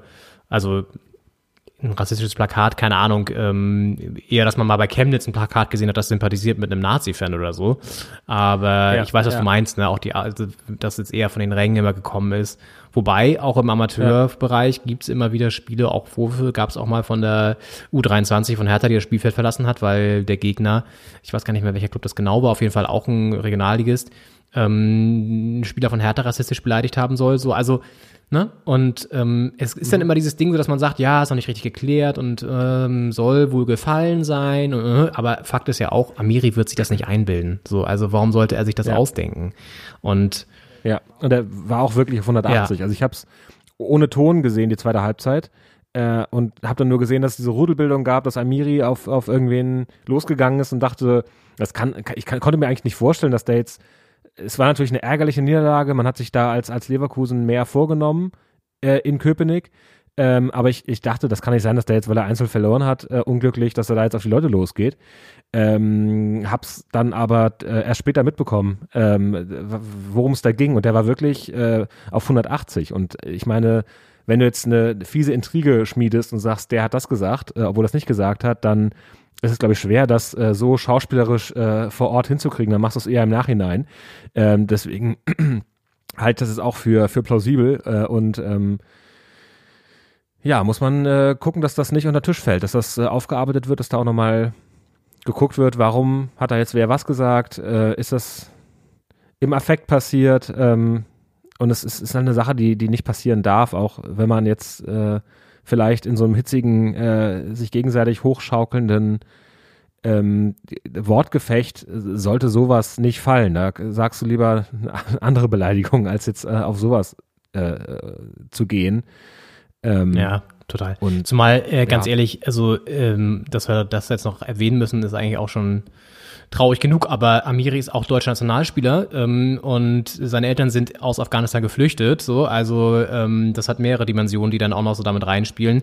Und ich bin gerade mal den Union-Kader durchgegangen, es ist ja auch nicht so, dass jetzt, äh, also wenn das immer so Spieler sagen über, über Gegner, äh, die sozusagen auf ihre Herkunft äh, begrenzen, dann frage ich mich immer, ob denen eigentlich auch klar ist, dass in ihrem eigenen Team Spieler aus ähm, verschiedenen Ländern zusammenspielen, so, also da gibt's eben auch äh, aus Nigeria, aus äh, Dänemark, aus Finnland, ja, also so, also es gibt halt auch aus Japan, also ne, ist jetzt ja, ähm, und selbst wenn es nicht so wäre, aber trotzdem, also das, spielt ja auch noch damit rein. Also Ja.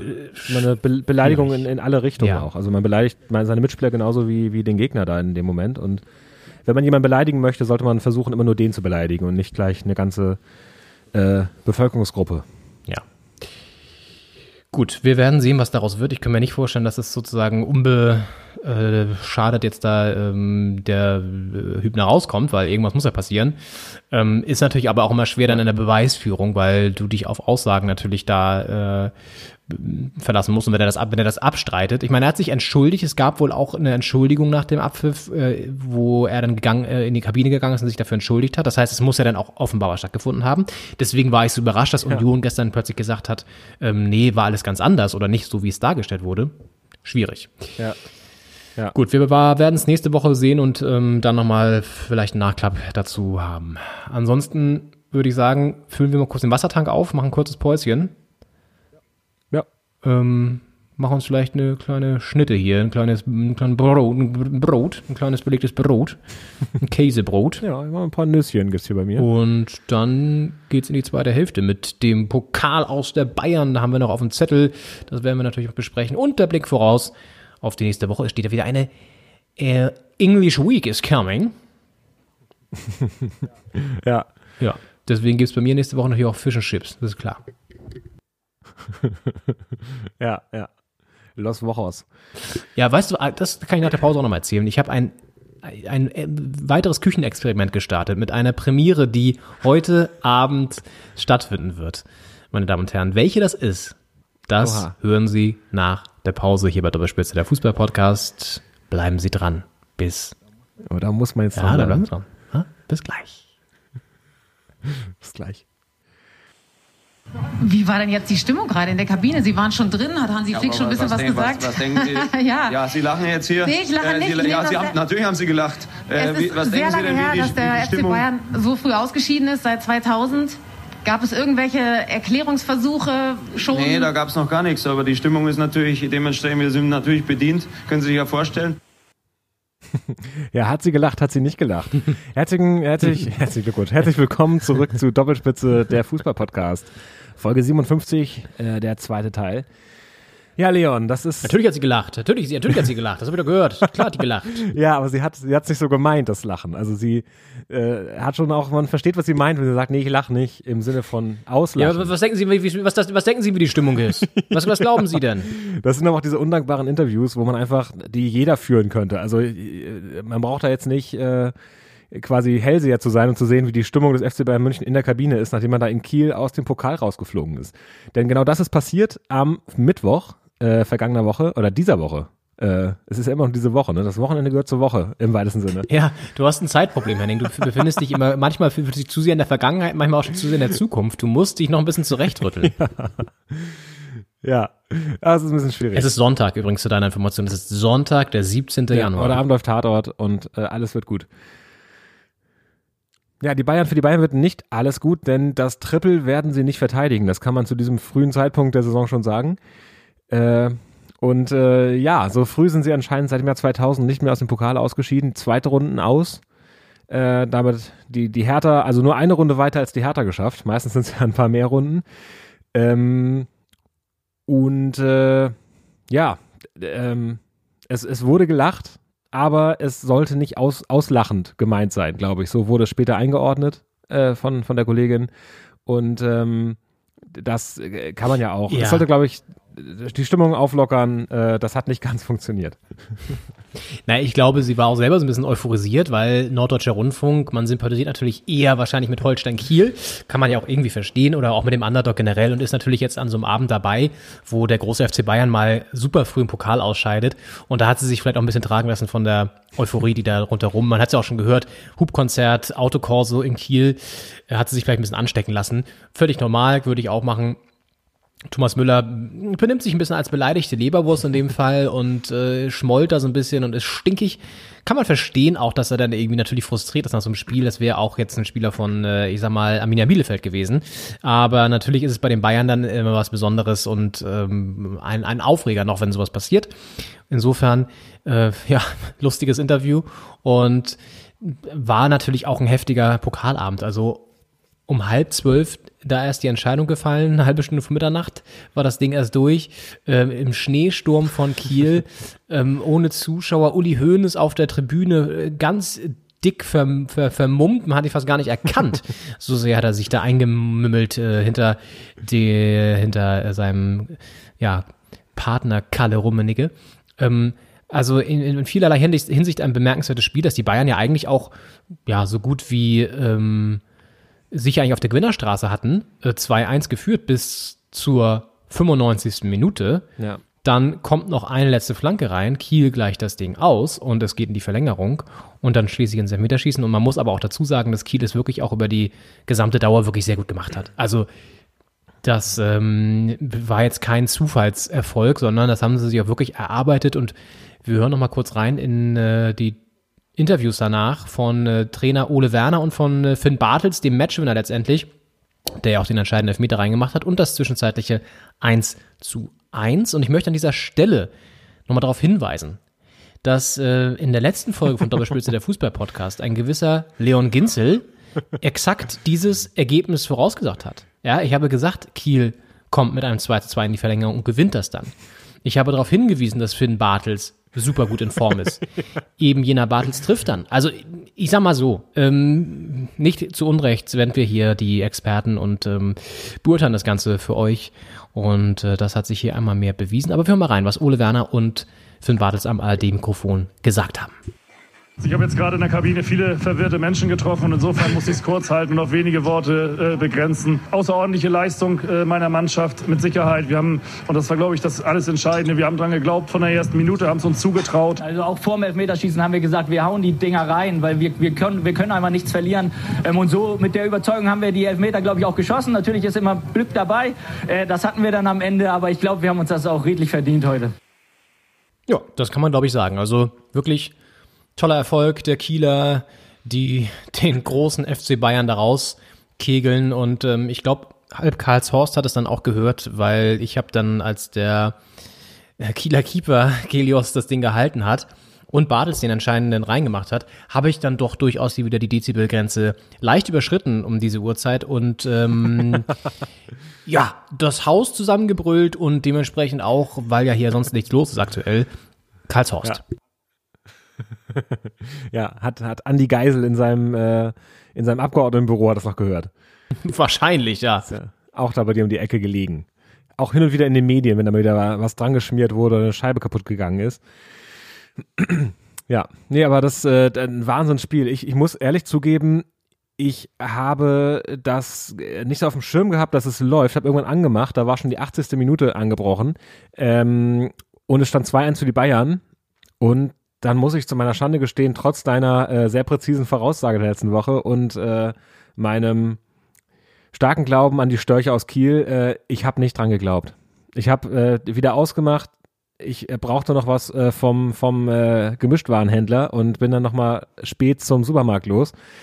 Ähm, und hab's dann, ja, ich habe nicht dran geglaubt, ich bin dafür bestraft worden. Ich habe gespielt, ich habe verloren und äh, es war ein Glückwunsch nach Kiel. Ja, hast, hast auf jeden Fall den historischen Abend verpasst, aber da, gut, dafür vielleicht trotzdem dann ähm, die Milch immerhin noch gehabt am, am, am, nächsten, ja. am nächsten Morgen. Das ist ja auch, ist ja, ja, auch ein Erfolg auf jeden Fall.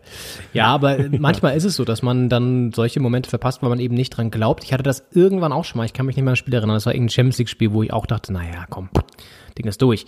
Ähm, manchmal hat man das, aber in dem Fall weiß ich nicht, war das irgendwie die ganze Zeit schon so ein komischer Verlauf, auch dass Kieler noch ausgeglichen hat? Weil normalerweise läuft es ja dann so, wenn du als Favoriten relativ frühes Tor ja auch machst, früh mhm. in Führung gehst, dass du es dann eigentlich relativ safe auch ja, sogar ausbauen kannst. Die beiden hatten ja auch Chancen, war jetzt ja nicht so, dass es irgendwie da kaum noch Chancen danach gab. Aber es waren eben auch nicht mehr so krass viele Chancen. Ne? Also es war jetzt auch nicht, äh, dass sie da mit 5, 6, 100-prozentigen irgendwie in die Kabine gegangen sind, sondern Kiel hat das dann auch sehr souverän verteidigt teilweise und ähm, dann eben auch selber Angriffe gesetzt, eben das 1 zu 1 mit Bartels, auch wieder ein typisches Bayern-Gegentor der letzten Wochen. Ne? Hoher Ball hinter die Kette, ähm, Spieler läuft allein auf Neuer zu, macht den Ausgleich.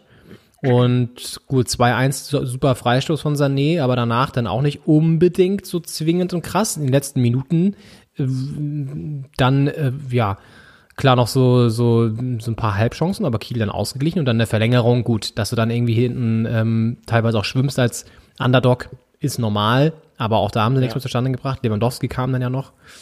Und ja. unter anderem, also ja auch noch andere Costa und so, also die hatten ja noch ein paar, paar Reserven auf der Bank, die sie bringen konnten. ja. Ja. Ja, und dann Elfmeterschießen. Und da war es ja auch so krank, dass alle getroffen haben und auch die Kieler sich jetzt nicht irgendwie aus der, aus der Ruhe gebracht haben. Ne? Bartels hat's gesagt, wir haben gesagt, wir hauen einfach jeden rein und so war es auch. Man hatte irgendwie das ja. Gefühl, auch wenn du so einen Ole Werner gesehen hast, die hatten, haben diese, diese, ich sag mal, leichte, so, so eine, so eine, so eine ähm, waren frech. Sie waren frech. Und das brauchst du gegen die Bayern, brauchst du Mut, du brauchst ähm, Unbekümmertheit, als Underdog vor allen Dingen, und eben ja. auch ähm, die nötige Frechheit. Und das haben sie alles vereint. Und dann sind sie tatsächlich als Sieger vom Platz gegangen und stehen jetzt im Achtelfinale. Ja, und die Bayern mal wieder nach einer Führung nicht gewonnen am Ende. Das äh, wird langsam, das darf man nicht in den Kopf kriegen, dass das ein Fluch wird, dass man erst ein Gegentor braucht, um, um aufzudrehen und am Ende zu gewinnen. Der ja gegen äh, Gladbach äh, zuletzt auch 2-0 geführt, davor ja ganz oft zurückgelegen und es dann noch gedreht. Ähm, und jetzt zweimal in Folge geführt und am Ende nicht gewonnen. Was, ja. was kann man daraus lernen? Am besten gar nichts, glaube ich, weil wenn man daraus nee. jetzt Schlüsse zieht, äh, dann, ja. dann wird's schlecht. Ich glaube, was sie jetzt einfach machen müssen, das wurde dann danach auch von, von Hansi Flick und so weiter in der Nachanalyse schon, im Nach Nachanalyse nicht, aber im Nachinterview dann schon angesprochen. Sie müssen einfach jetzt die Fehler in der Abwehr abstellen und ja. konsequenter und konzentrierter spielen. Und ich glaube auch, dass es so ein bisschen so ein, so ein, so ein Kraftthema ist natürlich, aber auch ein Mentalitätsthema ist bei den Bayern, weil wenn du in der Vorsaison das Triple holst, alles gewinnst, was möglich ist, dann die ja. neue Saison quasi direkt wieder startet, dann hast du teilweise, glaube ich, auch, und das ist sogar bisweilen auch menschlich, angesichts des Gehalts, was sie kassieren, wiederum nicht. Ähm, aber ich sag mal, es ist bisweilen menschlich auch ein gewisses Motivationsproblem dann manchmal zu haben. Nur, wie ja. gesagt, wenn du da jeden Monat deine Million abschleppst, dann solltest du doch die Motivation aufrechterhalten. Und es ist ja immer noch ein ziemlich luxuriöser Job generell, auch wenn er mit viel Stress verbunden ist. Aber es ist ja keine Ausrede. So. Und naja, vielleicht belehren sie uns eines Besseren heute schon gegen Freiburg. Ja. Die allerdings ja auch gut drauf sind. Dankbarerweise lassen ja, lässt die Konkurrenz ja die Punkte liegen. Das heißt, in der Liga ist jetzt nicht so, der Druck nicht so hoch. Aber natürlich äh, Freiburg gut drauf, haben die letzten fünf Spiele in Folge gewonnen. Ähm, und das auch sehr überzeugend letzte Woche. Und äh, man darf gespannt sein, wie das, äh, wie die sich präsentieren gegen strauchelnde Bayern. Haben natürlich, gegen die Bayern hat man ja immer Bock gerade in München da mal wieder Punkte mitzunehmen. Das ist ja auch, wenn man in München gewinnt, das ist ja eine Referenz, die man noch Jahre mit sich rumschleppt, dass man, äh, also wenn die jetzt heute gewinnen sollten, die Freiburger, wahrscheinlich 2024 noch äh, gesagt, ja, 2020 haben sie da mal in, in München die Punkte mitgenommen. Äh, und deswegen sind das immer äh, hochmotivierte Spiele natürlich. Wobei wir, jetzt ja schon, wobei wir jetzt ja schon 2021 haben, Henning. Da bist du wieder, da bist du immer noch wieder in der Vergangenheit. Weil du gerade gesagt hast. 2020 gesagt? Ja. ja, letzte Ich bin da auch sehr streng Woche, heute, muss ich sagen. Letztes Jahr, dieses Jahr. Ähm, Dies, das. Stimmt, wir haben 2021 mittlerweile auch seit äh, über zwei Wochen schon, ne? Ja, man vergisst das immer so leicht, weil sich hat sich ja auch wirklich nicht so viel geändert. das stimmt. Da draußen. Ähm, ja, das stimmt. Wobei die Bilanz in, in München ziemlich scheiße ist, glaube ich, für, für Freiburg. Also da haben sie wirklich, glaube ich, seit Ewigkeiten nicht mehr gewonnen oder sonst was geholt. Zu Hause können sie Bayern teilweise sogar echt Paroli bieten und sie auch an den Rand an der Niederlage bringen, gerade wenn das Publikum natürlich da ist. Aber in München ja. ist das immer noch was anderes. Ja, wird man sehen. Also kann natürlich auch sein, dass Bayern jetzt richtig wütend ist und mit Wut im Bauch die da aus, dem, aus der Allianz Arena putzt. Who knows? Wir beobachten das Ganze mal. Ja. Und ihr wahrscheinlich auch, wenn ihr es, vielleicht habt ihr es sogar schon beobachtet und hört dann erst den Podcast, dann könnt ihr das jetzt ergänzen, sozusagen ein Gedanken, ähm, Gedankenblase auf. Oh, was reden die denn da die ganze Zeit? Die haben doch jetzt längst schon 14 Uhr gewonnen. Oder, ah, ah, stimmt, die Krise geht weiter. So, könnt ihr euch jetzt aussuchen, ja. A oder B. Genau. ja, und das, das nächste Spiel, was uns heute noch äh, bevorsteht, äh, ist etwas weniger glamourös, aber nichtsdestotrotz auch spannend. Frankfurt gegen Schalke, denn da stellt sich natürlich die Frage, kann Schalke den Aufwärts Trend, den, den, das leichte Glimmen des, des, des Kohlebriketts, das da in letzter Woche entfacht wurde, ähm, jetzt so richtig zum Entflammen bringen, nachdem sie ja 14-0 gewonnen haben. Und jetzt in Frankfurt, oh, das ist schon ein ganz anderes Kaliber wieder. Ja, muss man hoffen, dass die Punkte, die, die, die Tore für diese Saison noch nicht aufgebraucht sind äh, nach letzter Woche.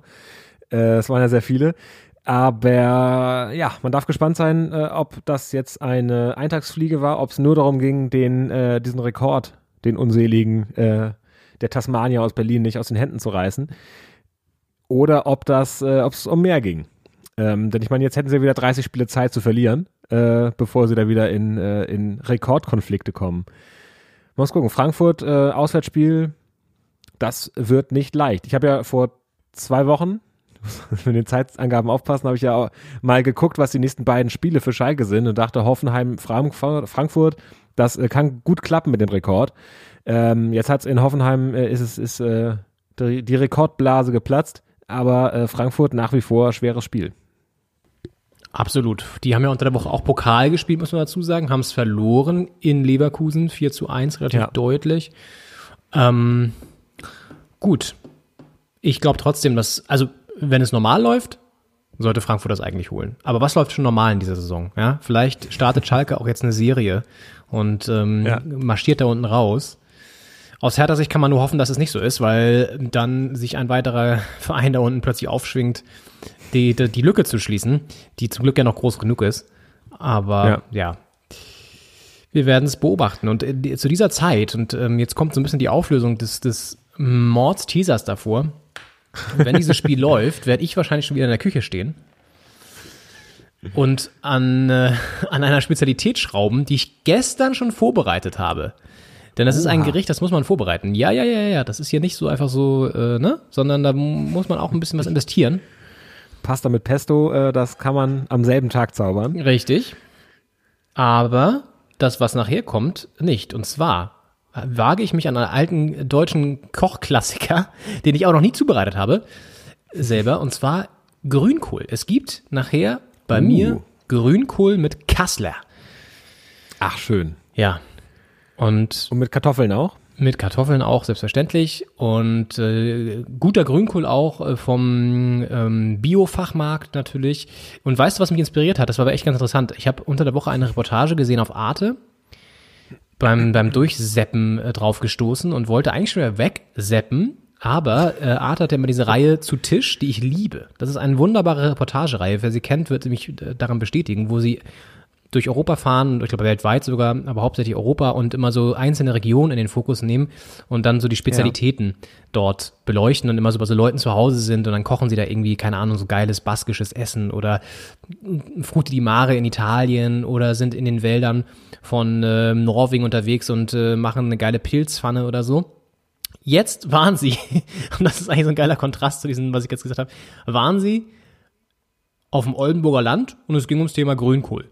Und da dachte ich erst so, ja gut, also muss ich mir jetzt eigentlich nicht geben. Aber das war wirklich super interessant, weil es dann auch so um die verschiedenen Grünkohlsorten ging. Also so diese alten Sorten, die seltenen, die jetzt nochmal nachgezüchtet werden, die ähm, auch eben ab, unabhängig sind von diesen ganzen großen ähm, Düngekonzernen wie Monsanto und so, die dann nämlich ähm, selber sozusagen angebaut werden können und ähm, ja, die auch unterschiedliche Farben haben und so. Das war sehr interessant. Mhm. Und da Ja, ich mich spannend. Es gibt ja- lassen. Schön. Es gibt ja auch so, so alte Apfelsorten zum Beispiel, die für Apfelallergiker geeignet sind, weil da nicht die Stoffe drin sind, auf die die Allergien dann reagieren. Ähm, und vielleicht sind so alte Grünkohlsorten dann auch, ich weiß nicht, ob es Grünkohlallergien gibt, aber äh, vielleicht sind die auch bekömmlicher zumindest oder so. Genau, ist das ja manchmal ist so, dass, so. Ja, ja, genau. Ja. Und haben auch teilweise eine Die- andere Zusammensetzung von, von Vitaminen und ähm, den ganzen gesunden Zeug, was da noch so drin ist. Ja.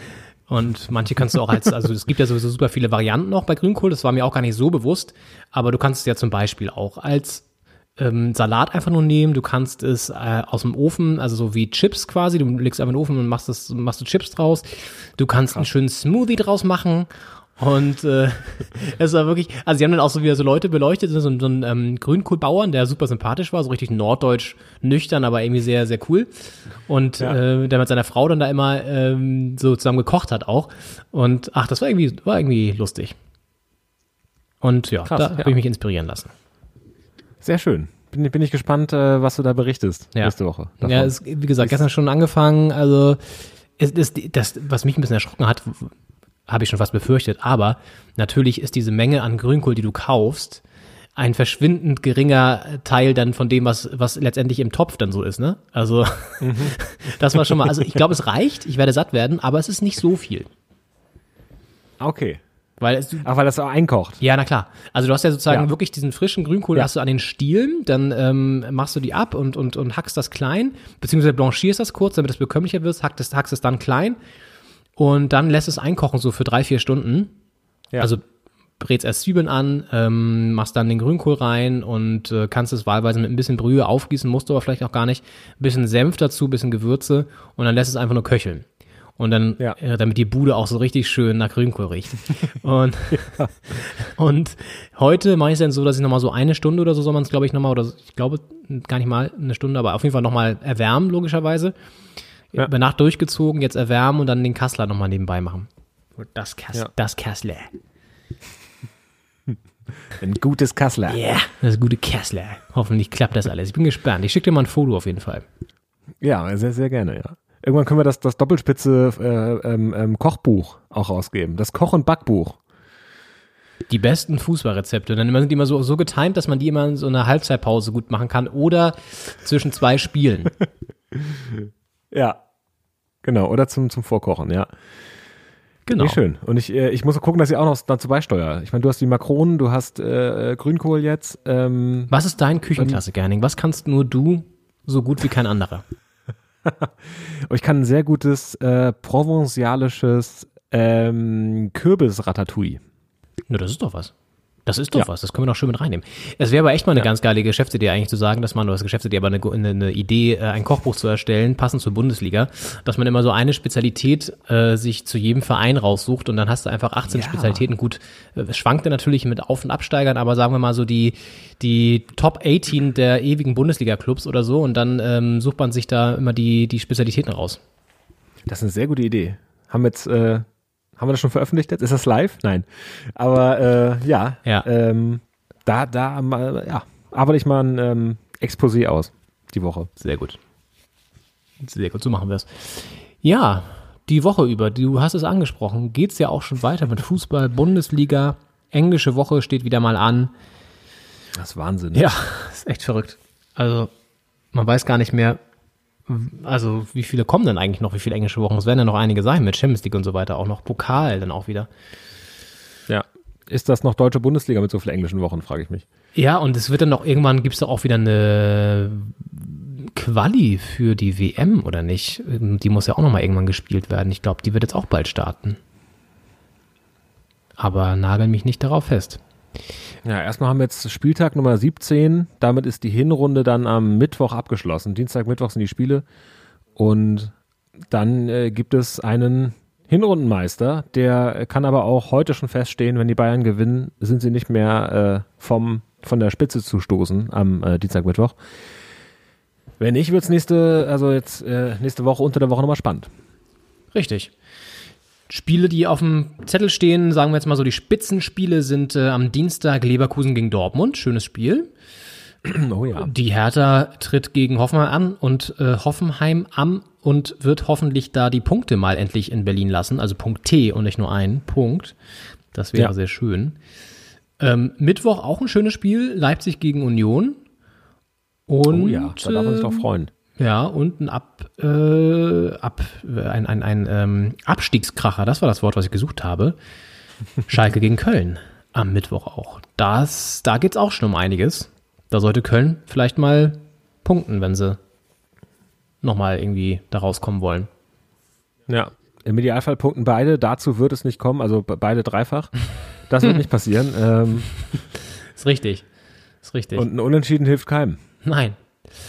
Ich habe übrigens gerade mal nebenbei geguckt, ist tatsächlich so, dass im März dann auch die WM-Quali dazu kommt. Noch. Ach krass. Und dann geht die Champions League ja auch irgendwann wieder weiter. Genau, ja. Also es, es wird eigentlich wirklich das ganze Jahr über Englisch, englische Woche bleiben, so gefühlt. Ja, ja. Wir begleiten Schön euch für den dabei. Fan. Ja, für die Fans ist es schön. Äh, man hat viel Fußball zu gucken. Äh, für die Spieler ist es anstrengend. Aber Show must go on, wie man so schön sagt. Ja, und all das inmitten einer Pandemie nach wie vor. Das darf man ja auch nicht vergessen. Ja. Wie du schon sagst, Show must go on. Und wie diese Show on geht, ob die Bayern ihre kleine Mini-Krise bewältigen.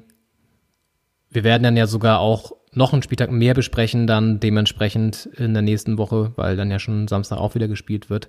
All das also in der nächsten Woche bei Doppelspitze der Fußball-Podcast. Vielen Dank, dass ihr uns eingeschaltet habt wieder. Und ähm, ja. lasst gerne eine Bewertung da bei Apple Podcast oder ein Abo auch bei Spotify. Und äh, Henning, deinen Sonntagsplan jetzt noch, außer vielleicht Bundesliga schauen, hast du noch irgendwas vorgenommen? Ähm, bist du noch ein bisschen verrückt? Gehst du raus? Was machst du? ich go noch crazy hier. Ich, äh, ich werde noch rausgehen, auf jeden Fall ein bisschen frische Luft. Ähm, ich war vorhin schon mal kurz draußen. Äh, wir haben vorhin auch schon über Eichhörnchen geredet. Ich habe ohnehin viele Tierbegegnungen gehabt heute. Ich hab, äh, bin vorhin an so einem Baum vorbei und dann saß ein Eichhörnchen dran, so auf meiner Augenhöhe und ist dann normalerweise rennen die dann einfach hoch. Ähm, und es ist so da hängen geblieben, äh, hängen geblieben. Also, also hing da so an dem, an dem Stamm und hat mich so angeguckt.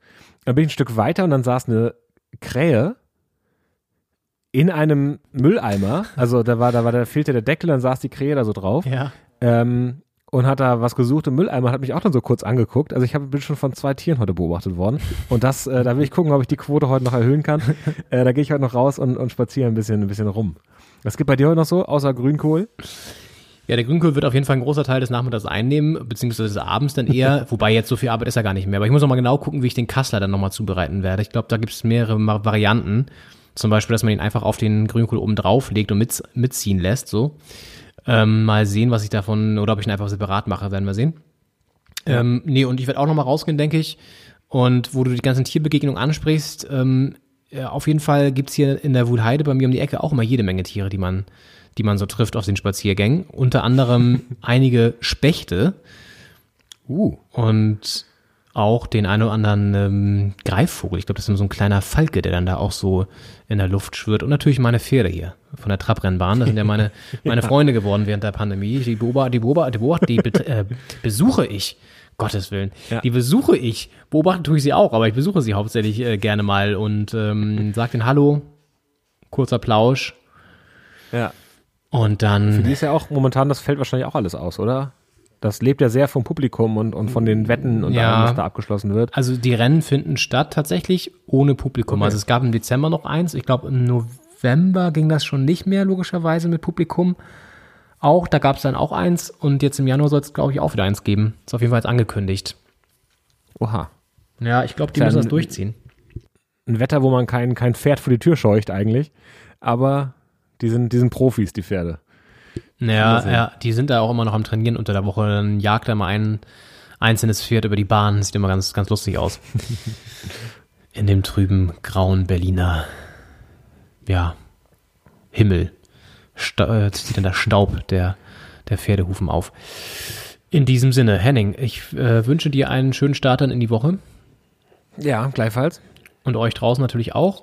Wir hören uns dann nächste Woche, besprechen zwei Spieltage lieb dementsprechend, wissen, wer der verspätete Herbstmeister ist und schauen, wie die ganzen Krisenclubs das alles weiter bewältigt haben und wie es äh, oben an der Spitze zugeht. In ja, es Sinne. gibt weiter viel zu, viel zu beobachten, viel zu verfolgen und viel zu besprechen. Da freue ich mich drauf. Ich mich auch. Macht's gut, bis dahin. Tschüss, ciao, ciao, bis nächste Woche. Ciao.